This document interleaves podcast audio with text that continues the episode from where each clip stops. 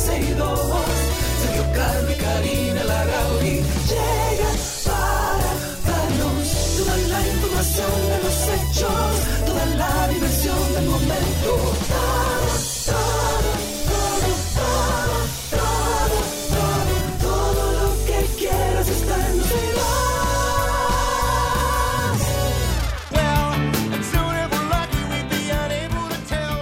Que estamos al aire ya. Eh, aquí no se me, quito, me, quiso conectar la consola eh, que yo manejo desde acá, desde Punta Cana, pero estamos al aire. Hola Karina, ¿cómo estás? Bienvenidos a todos los que sintonizan. A partir de ahora y hasta las 2.30 de la tarde, por aquí andaremos en vivo. Estamos como siempre a través de Twitter Spaces, estamos en vivo a través de YouTube, estamos en vivo a través de la 91.3, donde quiera que estés.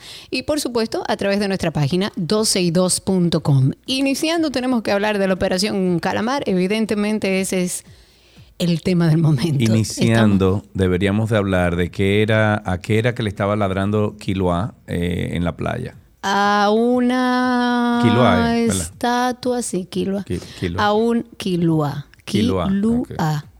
A una estatua que, que yo misma no puedo definir y parece que ya se la con- encontró medio extraño. Alguien me dijo, creo que fue José Antonio, alguien me dijo, es que ese, esa cosa tiene un espíritu, hay Ah, algo que tú claro. no ves que ella sí está Claro, viendo. claro. Ok, ya, hablemos de Calamar. Hablemos entonces. de la operación Calamar. El Ministerio Público anoche tarde, como ya es casi una costumbre, siempre espera como hasta el último momento, pero ayer solicitó, ayer en la noche, solicitó 18 meses de prisión preventiva como medida de coerción. Esto lo hizo ante la Oficina Judicial de Servicios de Atención del Distrito.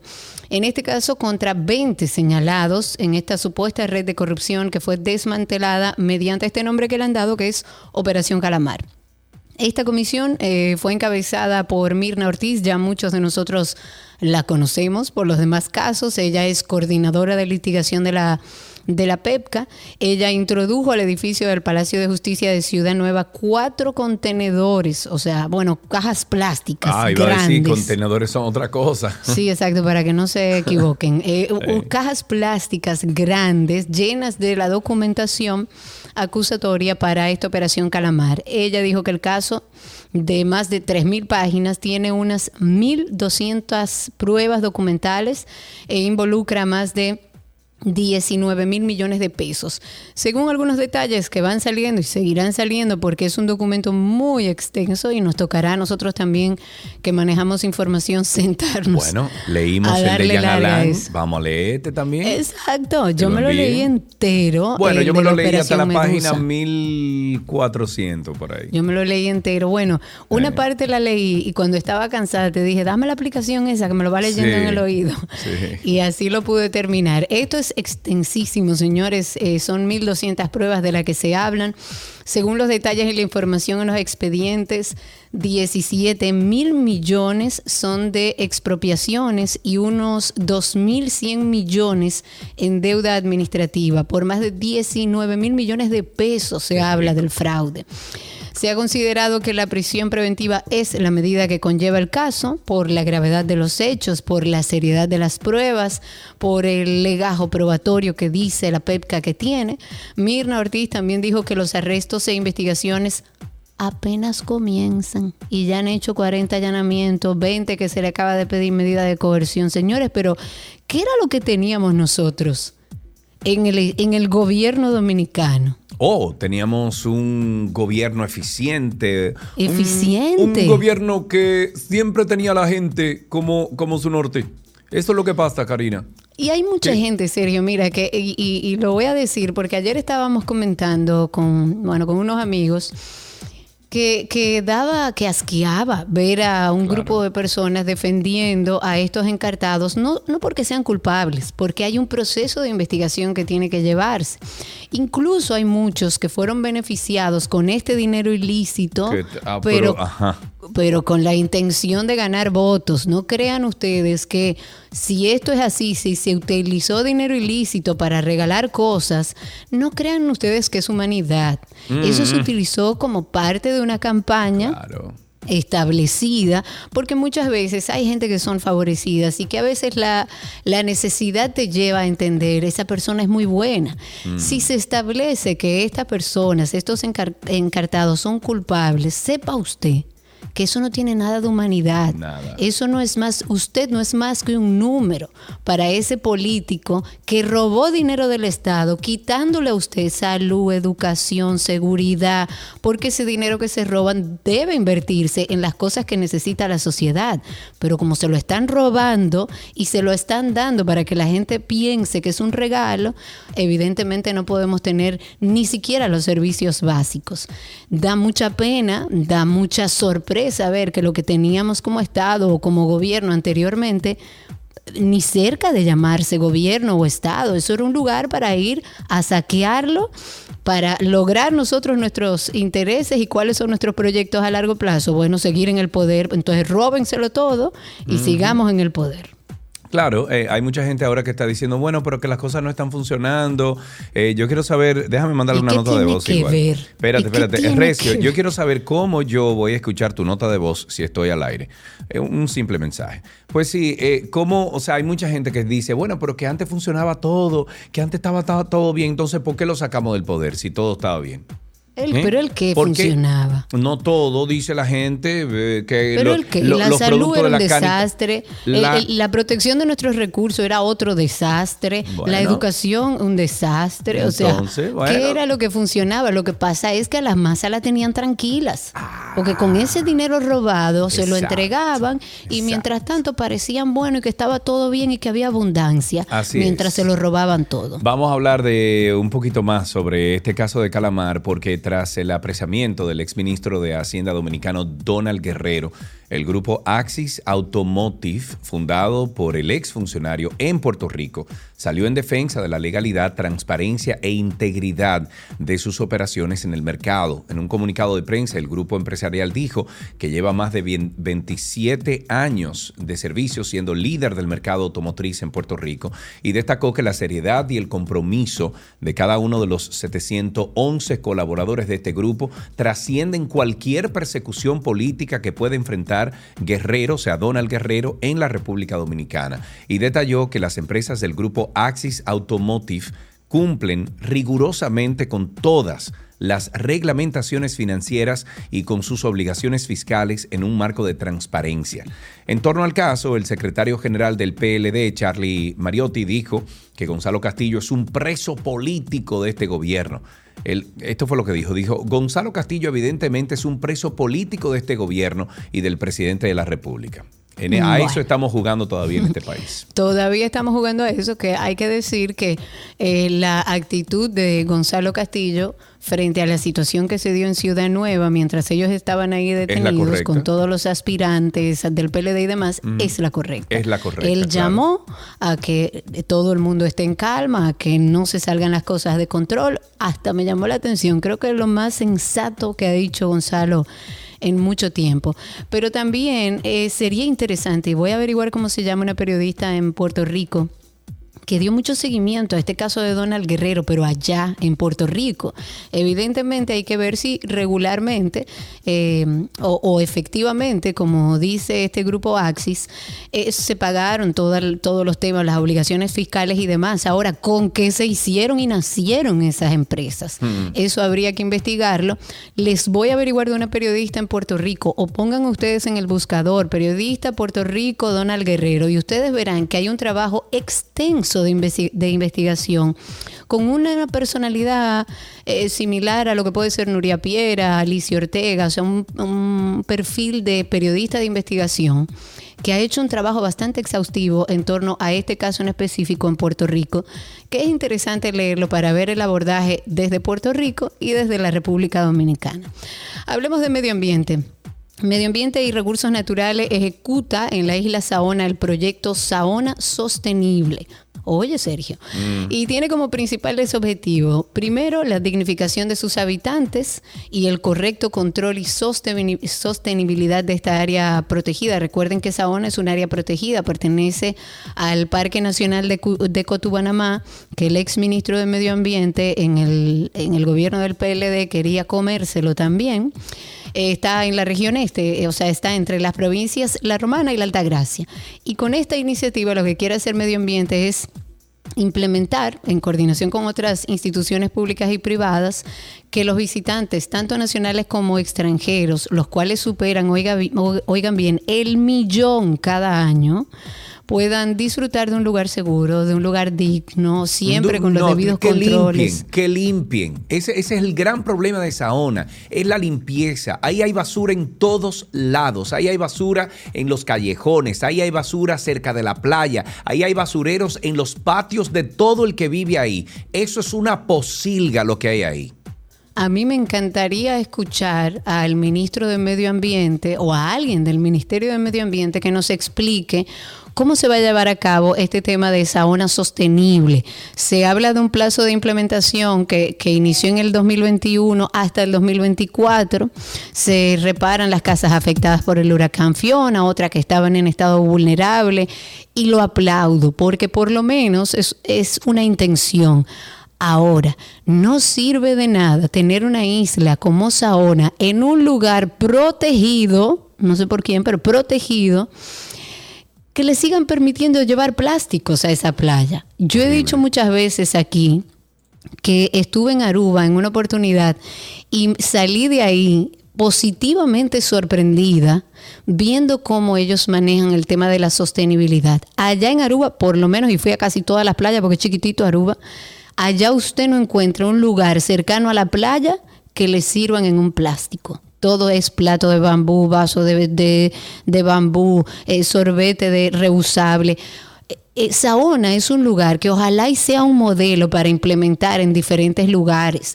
Lo primero que tiene que hacer medio ambiente es prohibir el uso del plástico en esa zona. Y el FON, el FON en Sabona está todo plástico, lleno de FON. todo lo que sea de un solo uso. Entonces empecemos a implementar, a obligar a los que venden ahí, a los que llegan a la isla, que ahí no se puede desmontar ningún plástico. Por ahí es que tenemos que empezar y no puede nadie servirle a usted en un plástico porque ese plástico lo dejan en, en, la, en la playa. Entonces, en lo que usted educa, genera mecanismos de seguridad que saquen la basura y el plástico de sauna. A mí me contaron que una barcaza, o sea, una barcaza que fue a buscar la basura un día, hasta se hundió con, la basura y unos carros y una cosa. No me sorprendería. Unos camiones. El juez de la, novena, eh, de la novena sala penal del Distrito Nacional dispuso la puesta en libertad de Víctor Hugo Gómez Vázquez, señalado como autor intelectual del atentado contra el ex pelotero de grandes ligas David Ortiz. Esto fue un hecho ocurrido el 9 de junio del año 2019 en el centro de diversión Dial Bar and Lounge. El juez Vladimir Rosario ordenó la libertad del imputado, quien fue descargado por un tribunal de primera instancia. Em, menos que se encuentra, dice, se encuentra guardando prisión por otra causa, el magistrado mediante el conocimiento de un recurso de habeas corpus fijó el pago de una sanción de 5 mil pesos diarios a la Fiscalía del Distrito Nacional por cada día de retraso en el cumplimiento de la presente decisión. Y también fijó la lectura íntegra para el 24 de marzo a las 9 de la mañana, quedando convocadas las partes presentes en la audiencia. Los abogados de Gómez Vázquez interpusieron el recurso de habeas corpus en una sala penal de Santo Domingo Este, pero la sala se declaró incompetente para conocer el caso y lo remitió al juzgado de atención permanente de esa jurisdicción. Se recuerda que el primer tribunal colegiado de la provincia de Santo Domingo también descargó por falta de pruebas a Carlos Rafael Álvarez, Carlos Nique o Nike, Reinaldo Rodríguez, el chino, mientras que los demás imputados fueron sentenciados de 4 a 30 años de prisión. Retomemos un poco el tema medioambiental, como para hacer un resumen. En dos semanas de 52 incendios forestales, el 70% fue reportado como provocado. Esto de acuerdo a las investigaciones que realizó el personal del Departamento de Gestión de Riesgos y Desastres de la Junta Municipal de Verón, en este caso, eh, aquellos que quedaron con vida después de toda la humareda, han reforzado supuestamente la vigilancia Ellos dicen que no ha dado resultado o los resultados esperados a las autoridades que investigan de dónde que están saliendo todos estos incendios forestales que eh, han ocurrido en las provincias eh, de la región del este, eh, desde las dependencias de la Altagracia, la Romana, el Ceibo. supuestamente ellos están tratando de trazar una estrategia para reducir las acciones, los efectos dar con los responsables, pero no solamente dar con los responsables, apresarlos, generarle una consecuencia para que ese no vuelva a hacer lo mismo, porque si sale ileso, vamos a seguir haciéndolo. En la actualidad, para que ustedes entiendan, hay solo seis militares en el Departamento de Protección Ambiental para todo el país para todo el país, incluido un coronel y un capitán, sin que cuenten con personal en el área, por ejemplo, de Boca de Yuma, en Verón, en Punta Cana, ni en Valladolid. Y no van a poder controlar la situación. Las autoridades se han mostrado por lo menos abiertas a las personas que ofrezcan informaciones sobre quiénes se dedican, Sergio, ponle una camarita ahí, eh, sobre quiénes se dedican a, originar estos incendios y admite que el personal con que cuenta la dependencia, o sea, el CEMPA, para el tema ambiental, no es suficiente para enfrentarlo. ¿Y cómo usted cree que con seis, seis personas se pueda dar seguimiento a todo un país?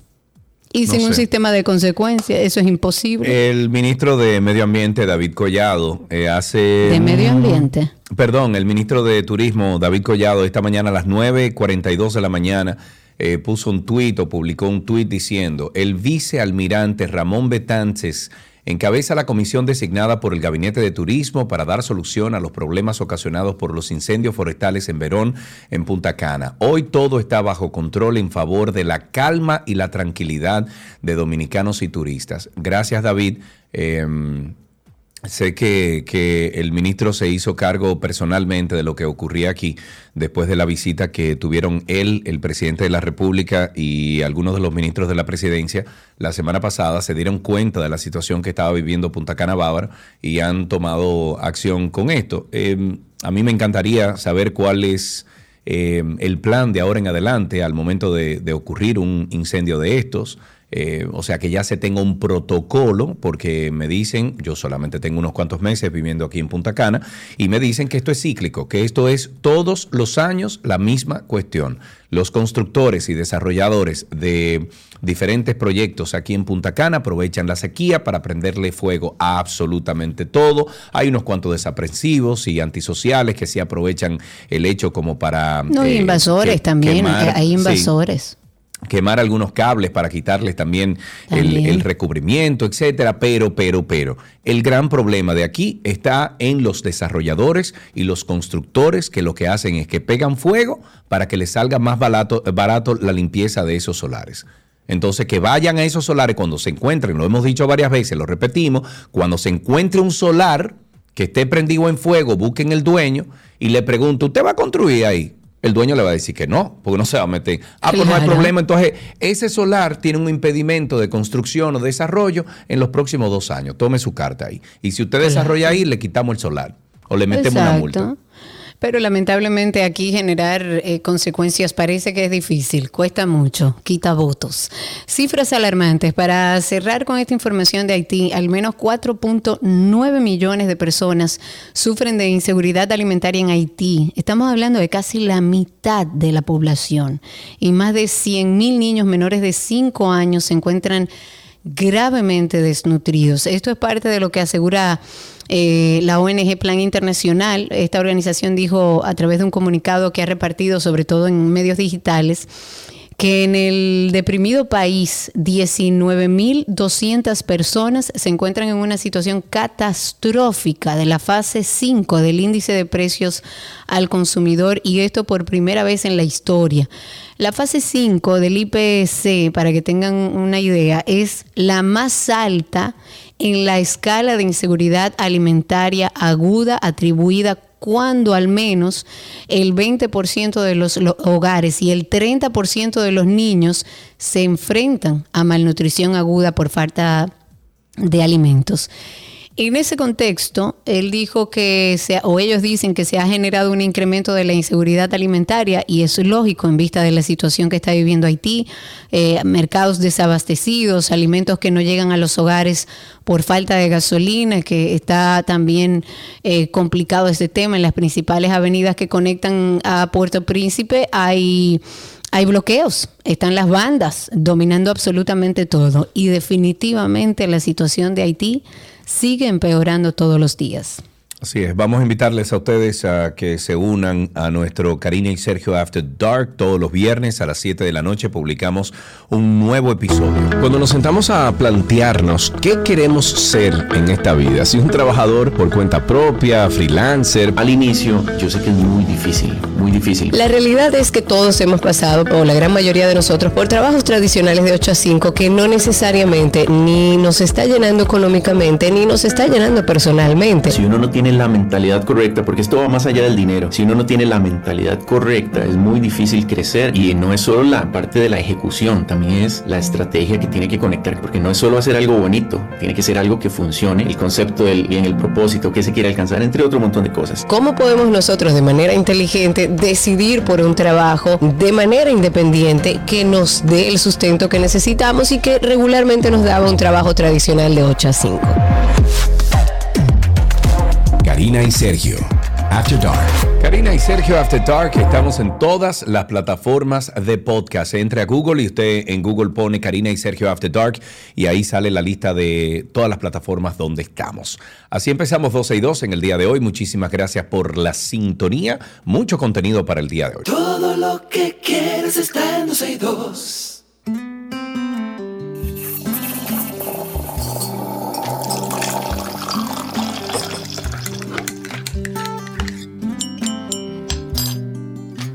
Estamos en nuestro cafecito. Ahí oyeron la cucharita. Iniciamos este espacio como de bajar un poco los niveles, bebernos ese cafecito del mediodía, si está en la oficina, si está en su casa, si anda rodando, pares y cómprese uno.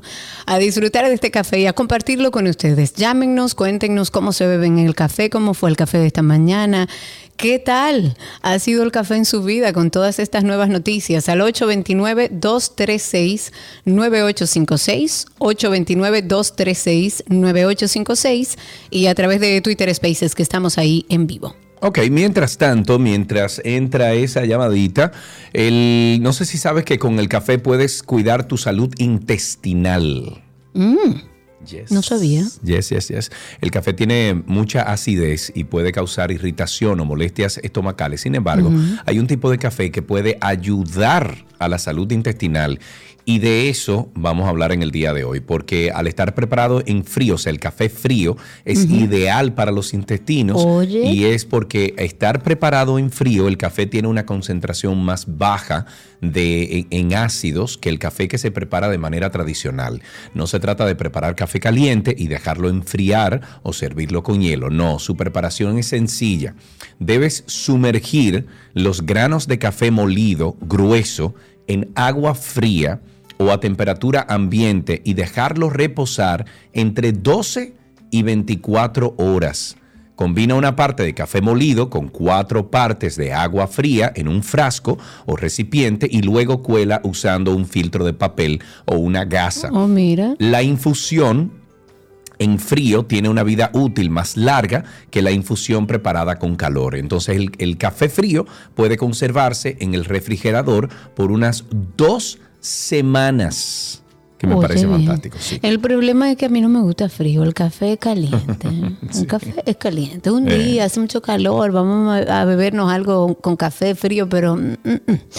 829-236-9856. 829-236-9856. Cuéntenos cómo se bebieron ese cafecito esta mañana, cómo lo preparan. Si usted es de esos que no sube el sistema hasta que se bebe el café, llámelo, coméntelo aquí con nosotros al 829-236-9856 y a través de Twitter Spaces que tenemos ahí a nuestro amigo FD Trainer hace rato tratando de conectarse. Parece FD Trainer que tú tienes un problema de conexión de internet y por eso cuando trato de conectarte a Spaces no lo logras porque tienes un problema de conexión. Busca un lugar con mejor señal o conéctate a una red Wi-Fi. Ok, tenemos una llamadita ya. Tenemos a Justina con nosotros aquí. Justina, buenas tardes. ¿Cómo estás? Yo, muy Sí. bien, muy bien. Eso es bueno. Justina, ¿tú sabías este dato que compartimos sobre el café eh, preparado en infusión fría? No, no lo sabía, pero pero me gustó mucho porque yo Claro. tengo problemas del estómago y por Ah, la mañana desde el café me Sí. no es muy bueno para cuando Ah, la primera bueno. vez por la mañana. Pues ya Ah, mira. entonces prepáralo así, Justina, y dinos entonces cómo te va. Cuéntanos qué secreto del café o gustito o, o cosa particular que hacen en tu familia vas a compartir hoy. Claro que sí. Bueno, usted. yo mi cafecito le echo canela, a veces Uy, le echo jengibre, a veces le echo miel. Con miel es fantástico. Uy, no, con mira, miel con miel, no lo he sí, probado porque miel. no lo endulzo el café. ¿A ti te gusta dulce el café? Ya, Ay, ella no- cerró, no qué está ahí, pena. sí. Ahí tenemos otra llamada, 829-236-9856. Cesarina, buenas tardes, ¿cómo estás? Buenas tardes, ¿cómo están ustedes? Estamos vivos y sueltos, amor. Cuéntame de ti. Exacto. Yo, tú sabes que todos los días este trayecto lo hago con ustedes. Ah, a buscar bien. el nieto al colegio. Y entonces cuando me toca el nieto para que lo pongan, ya se ha pasado el espacio que ustedes tienen para los niños. Pero Hay que será. hablar con el nieto. Oye, el café me gusta igual que Karina, a mí caliente. A mí no me gusta nada, ni frío, ni tibio, ni nada. No, Soy no, no, caliente, que queme la lengua. frío. Exacto. Entonces, yo también lo tomo sin azúcar, pero ahora eh, tengo entendido que el aceite de coco es chulísimo, ¿eh? Uy, sí. Por la mañana, como el café tan caliente, es tan chulo, le echo una cucharadita de aceite de coco que por estar tan caliente, el aceite de coco porque se diluye y se derrite. Y ese es un sabor. Espectacular. Bueno, aquí lo hemos aconsejado, gracias por llamar. Aquí lo hemos aconsejado. De hecho, yo utilizo como pre-workout o, o como para energizarme antes de ir al gimnasio, justamente es una taza de café negro recién hecho que queme la lengua con una cucharadita de aceite de coco. Mucha gente lo utiliza como pre-workout. Trátelo y cuéntenos después. Ahora sí, Sí, ¿qué? no, dale. ¿Qué? ¿Tú, ve- tú ibas a terminar? Sí. Ok, bueno, pues hasta aquí entonces el cafecito de las 12.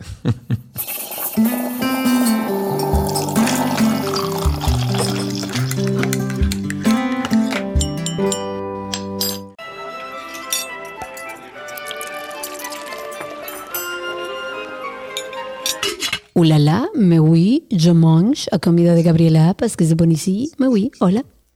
Yay, tú sabes que los nervios comenzaron a fluir, ¿verdad? ¿Por qué? Porque no qué? escuchaba. Gaby se pone nerviosa. Pero Gaby, como siempre, está con nosotros desde la hermana para compartir esta semana de recetas riquísimas que estamos haciendo. Hoy que preparamos, Gaby, ¿qué pescadito? Bueno, vamos a hacer unos taquitos de pescado. Uy, qué A mí rico. me Mati le encantan. encantan.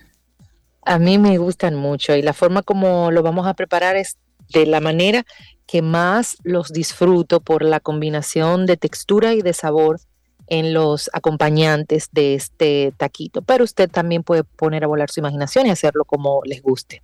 Es fácil, es sencillo. Ya saben que esta receta la vamos a encontrar en la cuenta de 12 y 2 y también en gabriela.reginato. Entonces, vamos a necesitar una libra de pescado. Puede ser dorado, mero, merluza, tilapia, preferiblemente un pescado blanco. Un guatapaná, pudieran utilizarlo, que cae muy bien. Una cucharada de sazón para tacos, de esos que venden ya listo, vienen unos, unas fonditas, facilito. Dos cucharadas de aceite de oliva, eh, quizás un poquito adicional para si quiere cocinar el pescado vuelta y vuelta, pues puede ser. Una taza de repollo morado que vamos a tener Ay, rallado. me encanta Una el repollo morado. A A mí me parece también. tan fresco, tan espectacular, tan crunchy. Pega con todo. Mira, que con todo. Tú haces una ensalada de repollo morado con zanahoria, tan simple como eso, Y ya. puerro. Y ya, o sea, una, en un aderezo que le va súper bien el, el sésamo, con un aceite de sésamo. Ay, qué rico, Qué rico. Bueno, pues es, es- por ejemplo, esa combinación la pudieras utilizar en estos taquitos. Ok. Necesitas también una taza de lechuga, la tipo iceberg. La iceberg es la que también se conoce como la lechuga repollada, que vamos a tener picadita. Aguacate, para quienes le gusta el aguacate, cebolla roja, para quienes nos gusta la cebolla roja. También vamos a necesitar. Sí, Tú sabes que yo me siento no una mujer realizada, Gaby, porque mi hijo ¿Qué Matías, el grande, Ah. no lo he logrado. El pequeño ya come cebolla. O sea que estoy del otro lado. Oh. No pasé, no pasé el, el trauma a la siguiente generación. Muy bien, bien por ti. Anoche pensaba justamente yo en ti porque entra abril, el mes de tus de tus hombres, de tus Sí, cumpleaños, señor. de todo. Sí, señor. Bien, pues entonces una cebolla roja que vamos a tener cortada en juliana, un cuarto de taza de hojas de cilantro. A mí me fascina la combinación del pescado, en este caso como frito con el, cilantro. Dos cucharadas de algún aderezo cremoso. Miren, en- lo publicamos hace un par de semanas atrás y buscan en mi cuenta, hay un, hay un aderezo justamente de, de cilantro que, se hace a base de yogur. Utilicen Ujú. ese. O cualquier Ok. aderezo cremoso que ustedes pueden hacer tipo César o simplemente mezclan un poco de, de mayonesa con, con limón y unas especias y ya lo tienen. Ok. También necesitamos una cucharada de sour cream. Esto es ya para montar lo- los taquitos. Limón opcional y al gusto, pero para mí va súper bien con el pescado y, y- y en esta forma.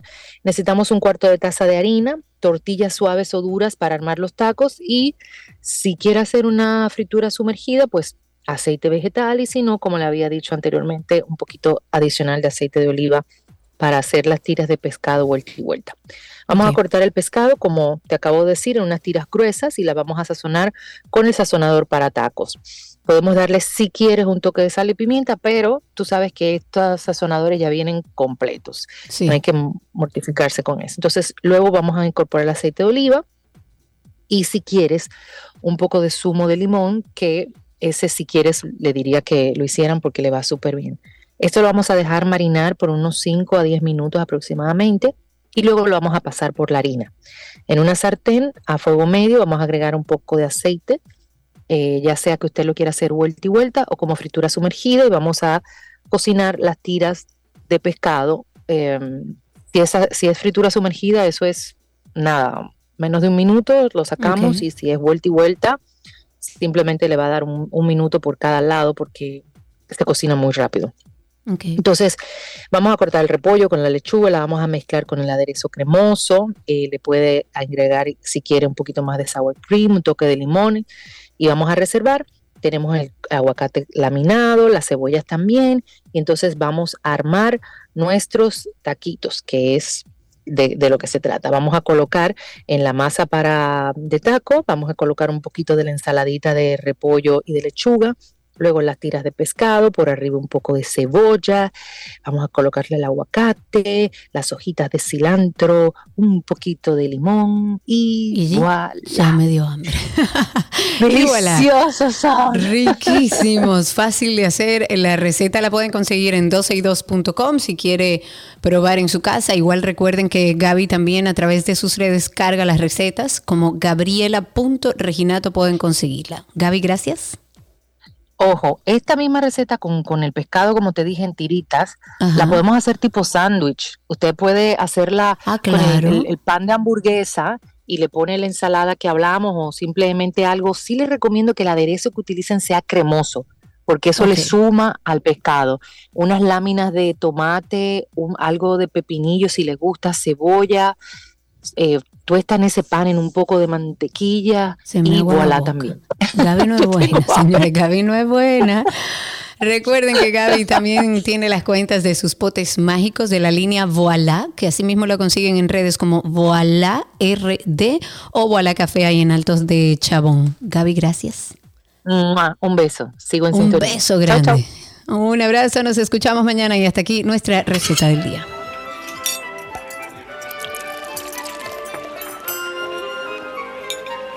Todo lo que quieres está en 12 y 2.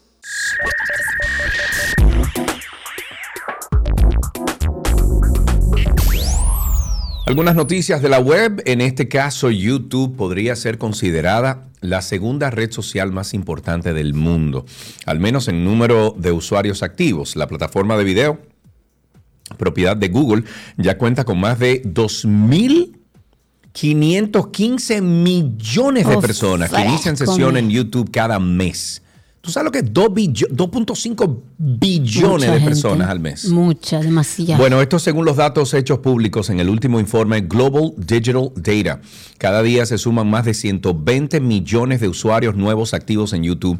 Además, aún, aunque no existen cifras oficiales al respecto, se calcula que la compañía posee más de 25 millones de suscriptores de pago en todo el mundo. Estos se benefician en- de las ventajas del servicio YouTube Premium, que entre otras Pagar la cuota mensual les permite disfrutar del servicio de videos sin tener que soportar anuncios ni publicidad de ningún tipo. Los espectadores del servicio de video online más popular del mundo pasan más de mil millones de horas diarias consumiendo contenido Wow. y generan miles de millones de visualizaciones al día. Curiosamente, más del 90% del tiempo consumido en YouTube procede ya que, eh, bu- bueno, viene desde dispositivos móviles. Oigan eso, 90% del tiempo consumido, o sea, el 90% de personas que entran a YouTube están consumiendo el contenido de YouTube a través de sus celulares. Entonces, eh, este lado o, este dato es similar al que registra su principal eh, competidor en el ranking de las redes sociales más empleadas de todo el mundo, que es Facebook. Aunque tampoco existen datos oficiales de cuántas personas viven, entre comillas, gracias a los ingresos que obtienen de YouTube, lo que sí reconoce la compañía es que año tras año aumenta la cifra de personas que ganan al menos 10 mil dólares anuales con los ingresos que obtienen gracias a la publicidad que se muestra en los videos de su canal. Desde febrero del 2023 también se pueden monetizar los cortos o shorts, como se le dice, que son contenidos cortos en formato vertical que imitan a los que se publican en otras redes sociales como TikTok o Reels de Instagram. Pero que eso no ha funcionado del todo bien, ¿no? Eh, los shorts en, en YouTube. Mm, Sí, está funcionando. Sí. Hay gente que le funciona muy, muy bien. A nosotros en el Antinoti, por ejemplo, aunque lo estamos monetizando y todo, no es que estamos haciendo la gran cosa ahí con eso. No. Alfarería en Google. Oigan esto. En la plataforma ha desarrollado un juego que se llama 3D Pottery. O, y bueno, sí, fue diseñado por la compañía para buscar facilitar que las personas despierten su curiosidad por conocer el arte de la escultura en diferentes expresiones a lo largo de la historia de la humanidad. Con este juego, las personas que entren a él van a tener que cumplir como, como una serie de retos para que puedan pasar a diferentes niveles. Todos van a consistir en esculpir con arcilla, por supuesto en, en 3D, una gran variedad de vasijas de distintas épocas. No hay temporizador, por lo que cada persona se puede tomar el tiempo que quiera para crear su versión personalizada, pintarla con el estilo que más prefiera, aun si el resultado final no se aproxima exactamente a la referencia de Google, cada nivel puede repetirse cuantas veces se desee. Y si quiere entrar a este juego, los usuarios deben ingresar a la página web de la sección de arte y cultura de Google y escribir el nombre de 3D Pottery con doble T en el buscador de recursos que está ubicado en la parte superior derecha Ahí hay un botón que ustedes van a, van a ver con el icono de una lupa. Al inicio de cada partida, los usuarios tendrán solo una opción inicial de la cual basarse para crear una, una vasija de arcilla en 3D. Aunque en total son seis diseños, cada uno perteneciente a una cultura y a una época de la humanidad, estas se van desbloqueando a medida que el usuario avanza en este juego de esculpir. Sin embargo, se puede ver que algunas de las restantes son correspondientes a la cultura inca en el antiguo Perú y otra dedicada a algunas de las culturas mesoamericanas que están ubicadas en el norte de América. El juego no presiona a los usuarios, eh, los usuarios van a poder concentrarse únicamente en producir su pieza con paciencia y sin prisa. Para aquellos que andan buscando algo que le desenchufa el cerebro, bueno, esta es una muy buena opción. Y invitando, bueno, invitándolos, no, no puedo decir y, invitándolos, invitándolos a todos ustedes a pertenecer a nuestra familia de Karina y Sergio After Dark. Un tema del que se ha hablado mucho en las últimas semanas es un tema preocupante y en crecimiento, que es el tema del bullying o acoso escolar. Vamos a partir de un punto importante, porque generalmente lo asociamos al colegio. Sin embargo, el bullying puede ocurrir en cualquier actividad extracurricular también, pero tendemos a pensar en el colegio porque es el espacio donde más tiempo pasa mi hijo mi hija. Esta moneda, digamos que tiene dos caras, porque hablamos del niño que recibe el bullying, pero también el que hace bullying está gritando algo. Otro niño que está buscando atención. Las recomendaciones que tengamos conversaciones sanas con nuestros hijos. Tenemos que tener un espacio de confianza, diálogo abierto. Que lo fortalezcan como humanos íntegros. Donde mi hijo se sienta en la posibilidad de acercarse y manifestarme cualquier inquietud y saber que yo como mamá o papá voy a estar disponible. Y que tengan la confianza de contarnos lo que les suceda. Karina y Sergio, After Dark. Karina y Sergio After Dark en todas las plataformas de podcast. Nos buscan como Karina Larrauri Podcast o Sergio Carlo Podcast. Más fácil aún, entren a Google y en Google usted pone Karina y Sergio After Dark. Ahí le sale toda la, la- la lista de todos los networks donde estamos disponibles. Hasta aquí, lo mejor de la web en 12 y 2.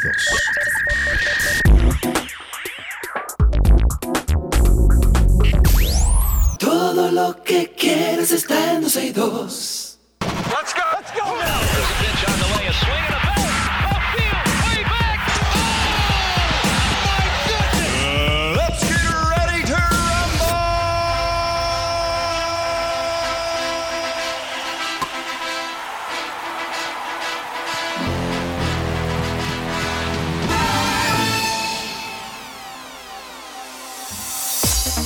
Hablemos de unas cuantas noticias del mundo deportivo. Por supuesto que tenemos que empezar en béisbol. Eh, este señor que se llama Shohei Otani encendió el rally en el noveno, eh, perdón, en el noveno inning con un doble y Munetaka Murakami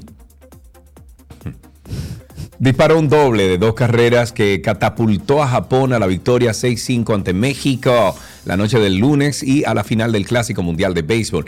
Japón se medirá contra el campeón vigente en Estados Unidos en un duelo por el campeonato del martes que enfrentará a Otani contra Mike Trout, su compañero de los Angelinos de Los Ángeles y jardinero central del, perdón, del equipo estadounidense. Los japoneses se proclamaron campeones en las primeras dos ediciones del torneo. Estados Unidos lo hizo en la última disputada del 2017. México quedó tendido en el terreno del estadio de los Marlins de Miami tras alcanzar por primera vez las semifinales en un clásico. Tras ex- eh, exceder las expectativas, los Pero mexicanos muy creen excedidas. Sí, que su actuación tendrá un impacto para impulsar el béisbol en su país. En una noticia de básquetbol, Irving Magic Johnson se ha unido a un grupo liderado por Josh Harris que busca la adquisición de los Washington Commanders. El famoso jugador, además miembro del Salón de la Fama del Baloncesto, también es copropietario de Los Ángeles Dodgers de la MLB, pero no logró la adquisición de los Denver Broncos el verano pasado. Las reuniones para cerrar este trato aún están en proceso. Se espera que sea la el próximo lunes cuando finalmente Magic Johnson se reúna con los ejecutivos del equipo. Sin embargo, sobre este tema ha habido como eh, un incremento en la especulación respecto a que la muy esperada reunión no garantiza que se concrete este negocio.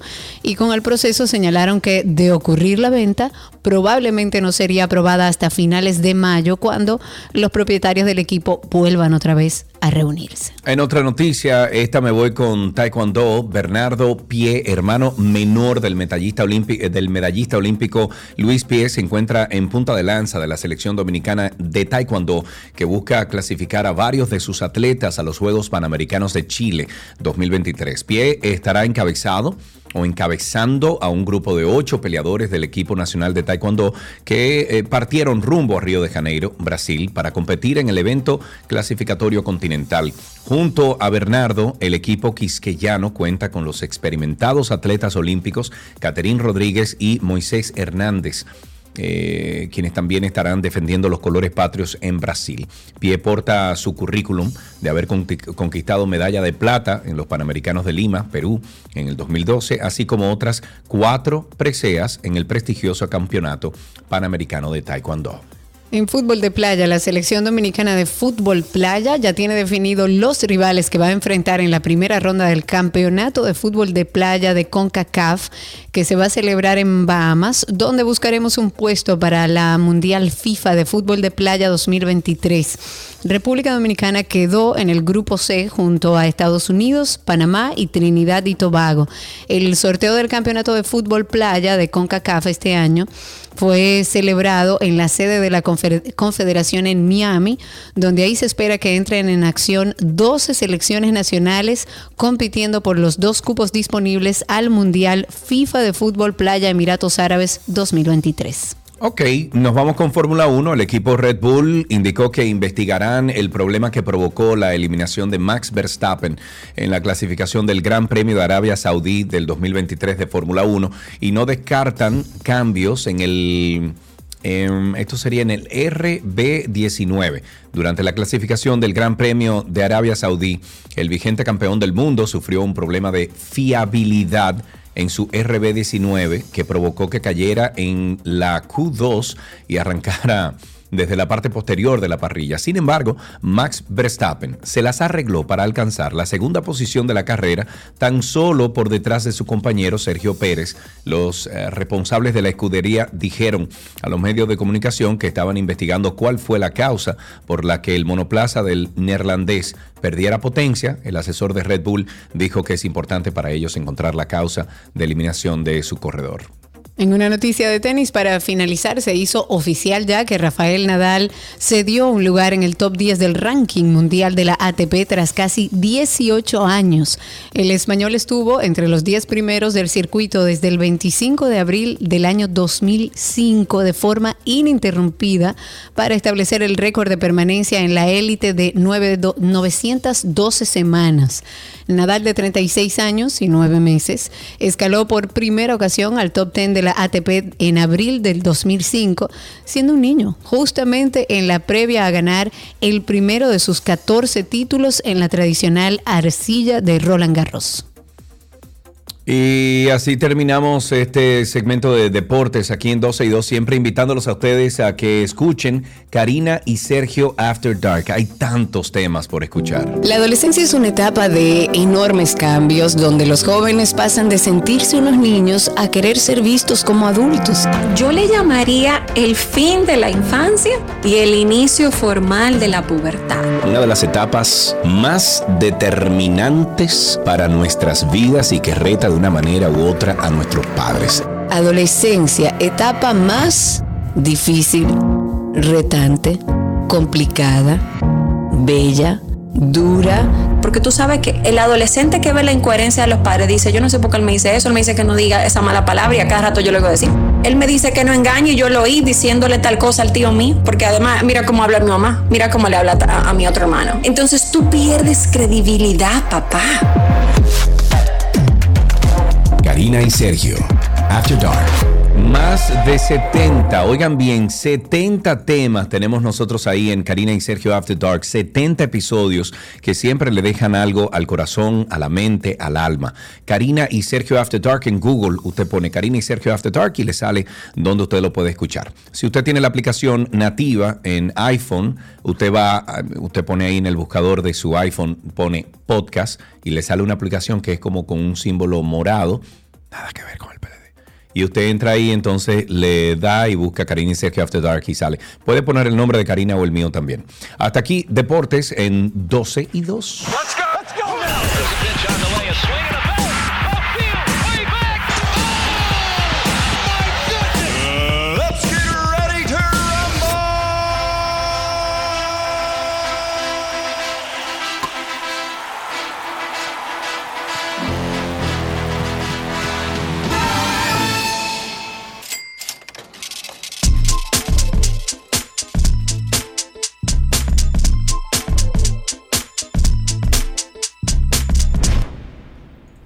Ya en nuestro segmento de economía. Nos acompaña Félix Rosa. Él es The Money Coach RD. Así lo consiguen en redes. Es asesor, es educador financiero y bueno, enseña a personas y a negocios a entender sus finanzas de una manera un poco más llana, más sencilla, para que puedan seguir creciendo. Hoy viene con nosotros a hablar sobre la quiebra de varios bancos en Estados Unidos y si puede afectar o no a la economía dominicana. Félix, bienvenido. Gracias por estar aquí. Hola Karina y hola Sergio. Y vamos a hablarlo así mismo, de manera llana, para que la gente no Exacto. salga corriendo eh, a sacar Por sus favor. chelitos de los bancos. Bueno, lo primero es que ya van tres bancos. O sea, el primero fue Silicon Valley Bank, eh, luego el Silvergate Bank y luego el Signature Bank. Y hubo problemas con Republic Bank, un banco regional, y en Europa con Credit Suisse, que fue comprado por, por VS ayer. Entonces ya la gente está como que ve acá, pero ¿qué está ¿Qué es lo pasando? que está pasando? ¿Qué es lo que está pasando con la cinco. economía? ¿Cómo me va a afectar esto a mí? Compro dólares, vendo dólares. ¿Qué es lo que se va a hacer ahora? Claro, claro. Ah, y, y evidentemente el Banco Central inmediatamente salió eh, con una nota de prensa diciendo, ok, desde nosotros eh, podemos decir que no va a afectar para nada a República Dominicana porque analizamos los bancos del país y vimos que no tienen exposición a ninguno de esos bancos. Entonces, O sea, cuando, cuando se dice eso es que no tiene ningún tipo de vínculo a esa banca en particular. O que no tenían depósito en esos bancos. Ok, o sea que no había dinero de ellos ahí. No había dinero de eh, todos los bancos del país en esos bancos. Ok, perfecto. Entonces, piensa que eh, el primero que fue Silicon Valley Bank era un banco de tecnología, precisamente Sí. de Silicon Valley. Entonces, como que, que no, no había sentido de que un banco dominicano tuviera dinero ahí, al menos que fuera el dueño de, de un nuevo tech, de un nuevo Instagram. Exacto, o de un una nuevo empresa Roku. tecnológica. Entonces, por eso no, no había tal exposición. Y ellos aprovecharon y dijeron, vamos a revisar también la morosidad, que es qué tan mal están los préstamos en la banca local, y vamos a revisar liquidez. Y la morosidad está por debajo de un 1, o sea que solamente de cada 100 préstamos, uno va a salir mal. eh, y en liquidez, la regla es que tengan 10% y tienen 15. O sea que Ok. aquí Ok. les vengo a decir que no, que no, no hay ese tal efecto de que pueda venir una corrida bancaria para acá, para República Dominicana. Ok. Ok. O sea, Ok. eso es lo primero. Pero lo segundo que, espérate, Félix, ¿y si yo tengo dinero en Estados Unidos?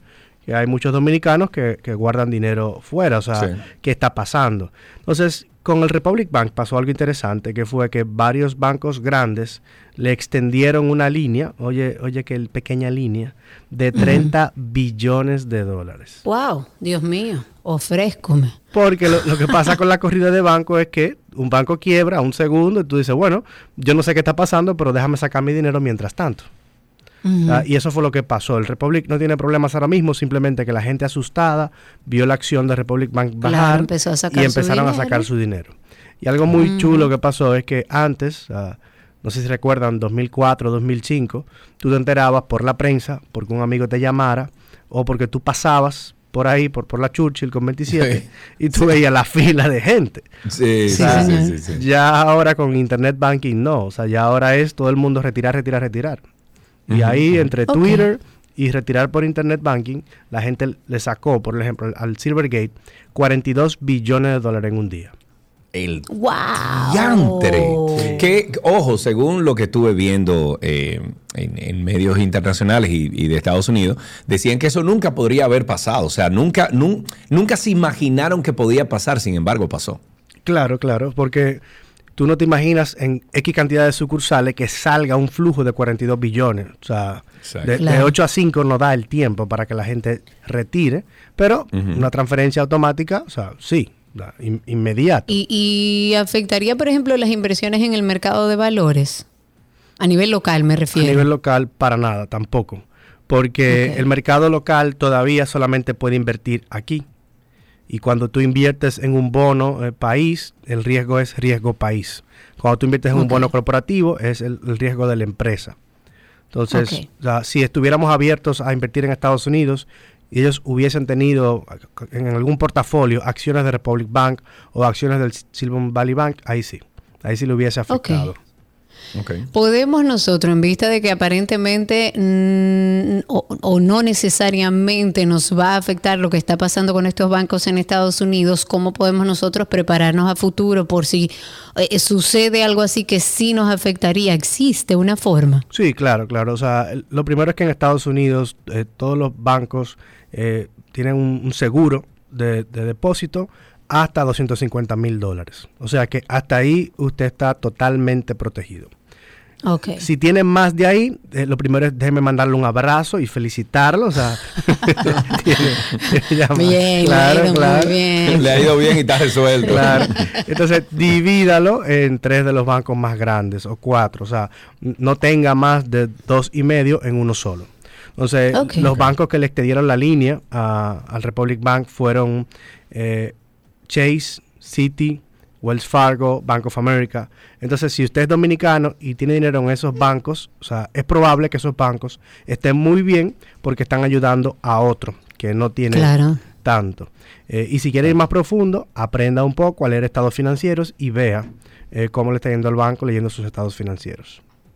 Ok, si ustedes tienen preguntas, eh, pueden hacerla a través del 829-236-9856. 829-236-9856 es el teléfono aquí en 12 y 2. Llamen, estamos con The Money Coach RD. Hagan sus preguntas. Estamos hablando sobre la quiebra de varios bancos en Estados Unidos que, bueno, la pregunta es si podría afectar la economía de República Dominicana. Intégrese 829-236-9856. Hay una parte eh, última que, que tenemos que tratar, eh, Félix, y es... O si se nos queda algo, O si se nos queda algo, que sí. sabe. No, Exacto. yo, yo aquí ya le expliqué a la gente que no tiene que tener pánico, o sea, que ya con eso para mí es suficiente. Ok, eh, aprovechándote que estás aquí y ya que manejas el tema de inversiones, eh, ¿a- ¿alguna inversión local o que se pueda hacer internacional incluso que le estás poniendo el ojo y quisieras recomendarla? Mira, eh, con todo esto que pasó, eh, es, es al revés de lo que normalmente pasa. Los inversionistas en Estados Unidos le están poniendo ojo a República Dominicana, porque están viendo que la economía va bien y que bonos en dólares de República Dominicana tienen bajo riesgo. Entonces, si eh, usted estaba aquí y había desestimado esa inversión eh, y necesitaba ese empujoncito de que desde fuera vinieran a decirte, esta inversión está buena, o sea, eh, piénselo, evalúelo porque sí. Yo te diría bonos en, en dólares y todavía está pagando eh, bastante bien porque estamos hablando de 12% las notas del central. Entonces es un Claro, muy buen momento para invertir porque esas tasas no se van a quedar allá arriba para siempre. Entonces agárralas ahora que la economía va mejorando, la inflación se está controlando y lo que puede pasar es que empiecen a bajar las tasas de interés. Y cuando eso suceda, ya tú no vas a encontrar un 12, vas a empezar a ver un 10, un 9, un 8. Ujú. O sea que es bueno invertir ahora. Ahí tenemos a dos llamaditas. Arrancamos con José Ernesto. Adelante, tu pregunta para The Money Coach. Gracias, eh, un placer estar con ustedes. siempre. Gracias a ti por llamar, amigo. En Santo Domingo, estaba en, en la Florida. Eh, por favor, yo quería saber el Sun Coast de allá de la Florida, cómo va y realmente eh, si seguimos metiéndole chelitos en dólares o qué hacemos con lo cual. Ok, muy bien. Félix, ¿qué le contestas? lo que no escuché fue si él mencionó el nombre de un banco en específico. Entendí El como Chase, Sur- ¿no Sur- fue que dijo? Yo, yo, No, habló de algo Coast. Eh, No, no, no entendimos. Escríbenos, si no, vuelve a llamar. Bueno, pero eh, lo que pudiste entender entonces. Sí, lo, lo que yo puedo entender es que, que- qué hacemos si ahorramos en dólares o en pesos. Y si él está en la Florida, tú puedes seguir ahorrando en dólares porque este tipo de cosas no necesariamente te va a afectar la moneda. Te va a afectar donde tú tienes tu dinero guardado eh, y qué puede pasar. Entonces, como te decía ahorita, si tú tienes líquido menos de 250 mil dólares, o sea, donde sea que esté, está, está protegido. O sea, tú vas a pasar un, un chilín de trabajo, o sea, pero inmediatamente estás protegido y te lo van a devolver. Lo que pasa por encima de 250 mil dólares es que eh, una, un, un juicio de liquidación tiene que ponerse a vender los activos del banco y a pagar Sí. las deudas que el banco tiene. Entonces, eh, inmediatamente el, el- el lunes, el, el presidente Biden salió diciendo, eh, con estos dos, con Signature y con Silicon Valley, eh, todo el dinero, no solamente 250 mil dólares, sino todo el dinero está disponible ya y será devuelto, porque ellos no querían que siguiera pasando. Ok, tenemos Claro, una última llamada. Ahí tenemos a Fabio en la línea. Adelante, Fabio, estás al aire. Fabio de Santiago. Hey, mi Eh, hermanito, Sergio, buenas tardes.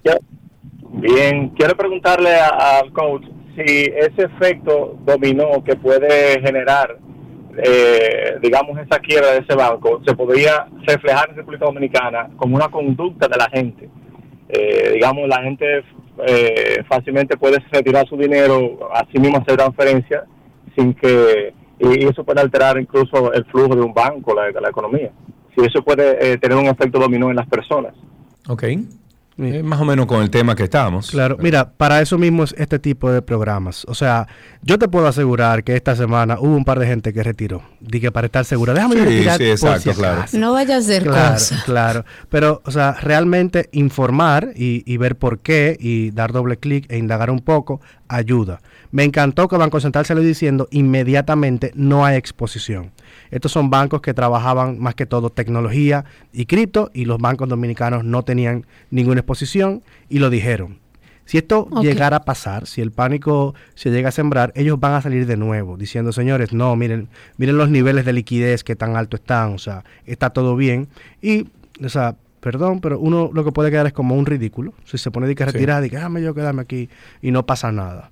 Entonces, Explore, ahora- Bueno, pero, pero busque perdón, pero- asesoría. Pero, perdón, está en todo el derecho Claro. también. No, Félix, o sea, claro. eh, Pero le Sí, falta sí. información. Sí, Yo sí, soy una digo, que sí. saldría corriendo a sacar mi dinero, tengo que decirlo con toda honestidad. Exacto. Pero uno con los años va aprendiendo y va entendiendo que tiene que asesorarse, hablar con gente que sabe sobre eso y que no que no que no cunda el pánico. Exacto. es mejor Muy bien. sacarlo y quedar como ridículo que, que no sacarlo. Bueno, pues The Money Coach, muchísimas gracias siempre, Félix, por estar con nosotros aquí. Si quieren ustedes interactuar con Félix, eh, ver todos los programas que ofrecen en- dentro de su plataforma, pueden entrar a través de arroba The Money Coach, The Money Coach RD, The Money Coach RD. Félix Rosa, un abrazo, gracias por estar con nosotros. Bye. Hasta aquí Economía en 12 y 2.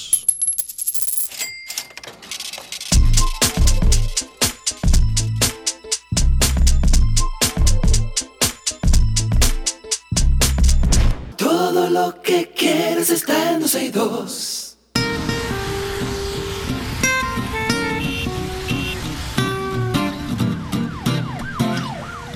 Estamos en Tránsito y Circo. Ustedes comiencen a llamar al 829-236-9856. 829-236-9856 es nuestro teléfono aquí en cabina. Y por supuesto, a través de Twitter Spaces, también por ahí solicitan ser hablantes, nos escuchan en vivo y pueden salir con nosotros, buscándonos como 12 y 2 en Twitter. Cuéntenos cómo está la calle, cómo está el tránsito, cómo anda la operación Calamar, cómo está Ciudad Nueva.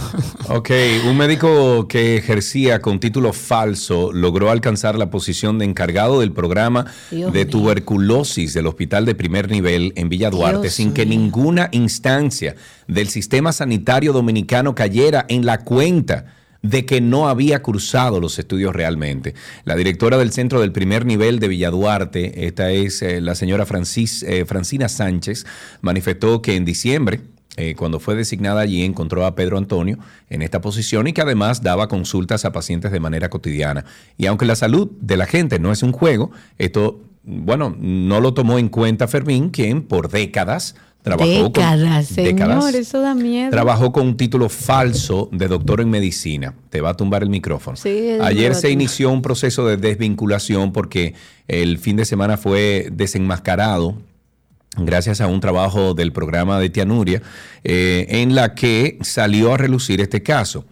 Me imagino, dice aquí, déjame ver, ok, la ley 4201, ahí va, ahí va, del Sistema General de Salud prevé penas de 3 a 10 años a la persona que ejerza una profesión sin tener título o acreditación académica. Ese señor que le meta Pero los ese 10. señor hay que darle los Eh, 10 lo años, mismo 10, el así. máximo, porque él tiene eh, 20 eh, eh, haciendo un ejercicio para el que no tiene capacidad, jugando con la salud y la vida de la gente. Por Dios. Pero lo peor es cómo es que llega ese señor ahí, a quién le entregó su título, su número de exequatur, o sea, ¿cómo llega ahí? Y trabaja durante 20 años, un tipo que dice ser médico que no es médico, eso es increíble. Ahí tenemos a nuestro amigo Baplum en la línea. Buenas tardes, Baplum, ¿cómo estás? Hola Sergio, Hola Sergio, hola Karina, hola ¿Qué haces, loco? ¿Cómo andás? Andá, andamos entrando a San Juan de la Maguana, che, ahora mismo. Ah, pero muy bien, muy bien. Ah, bien. Sí, eh, eh, para tocar eh, eh, varios distintos temas, quiero eh, retocar ese tema sobre ese señor que estuvo haciendo ese trabajo de médico. Eh, a él hay que castigarlo, hay que estar claro en eso, pero también hay que buscar quién fue que lo ayudó a que entrara al sistema. ¿O quién fue que o quién fue que no hizo la supervisión y la reclutación de ese personal sin sin estar seguro de que fuera médico? 829-236-9856. 829-236-9856 es nuestro teléfono aquí en 262. Y seguimos con una llamada de Carolina. Carolina, Carolina. Cuéntanos, Carolina. Gracias por la cancioncita, Sergio. Tú sabes que sí. Carolina. Oh, pero ven acá. Cuéntanos. Hola, yo soy la mamá de la amiga de, de Karina Sali. Mira, Ah, muy bien. Es un solo caos. ¿Y qué es lo que pasa en Gasco? Santiago, Ah, por la no cuestión de, de la la, cuestión de no los se puede presidentes. por el malecón, no se puede por ningún lado. Ay, Y en ay, otro ay. orden, hablando de lo del supuesto doctor, es increíble cómo en grupos de WhatsApp de profesionales, supuestamente, defienden ese caballero. No, ¿cómo así? Porque no fue un hijo. Sí, sí. Ah, que somos unos irresponsables, que cómo defendemos una persona que, que estaba haciendo una labor. ¿Qué labor estaba haciendo? Le estaba engañando. Qué labor, ese Oh, señor lo que Dios estaba poniendo en riesgo la vida de, de esos vida de pacientes. gente. Y para colmo era Claro. niño, porque era pediatra. Ay, ay, ay, que era ay, pediatra. ay, No, pero no era ay. cardiólogo. Carolina,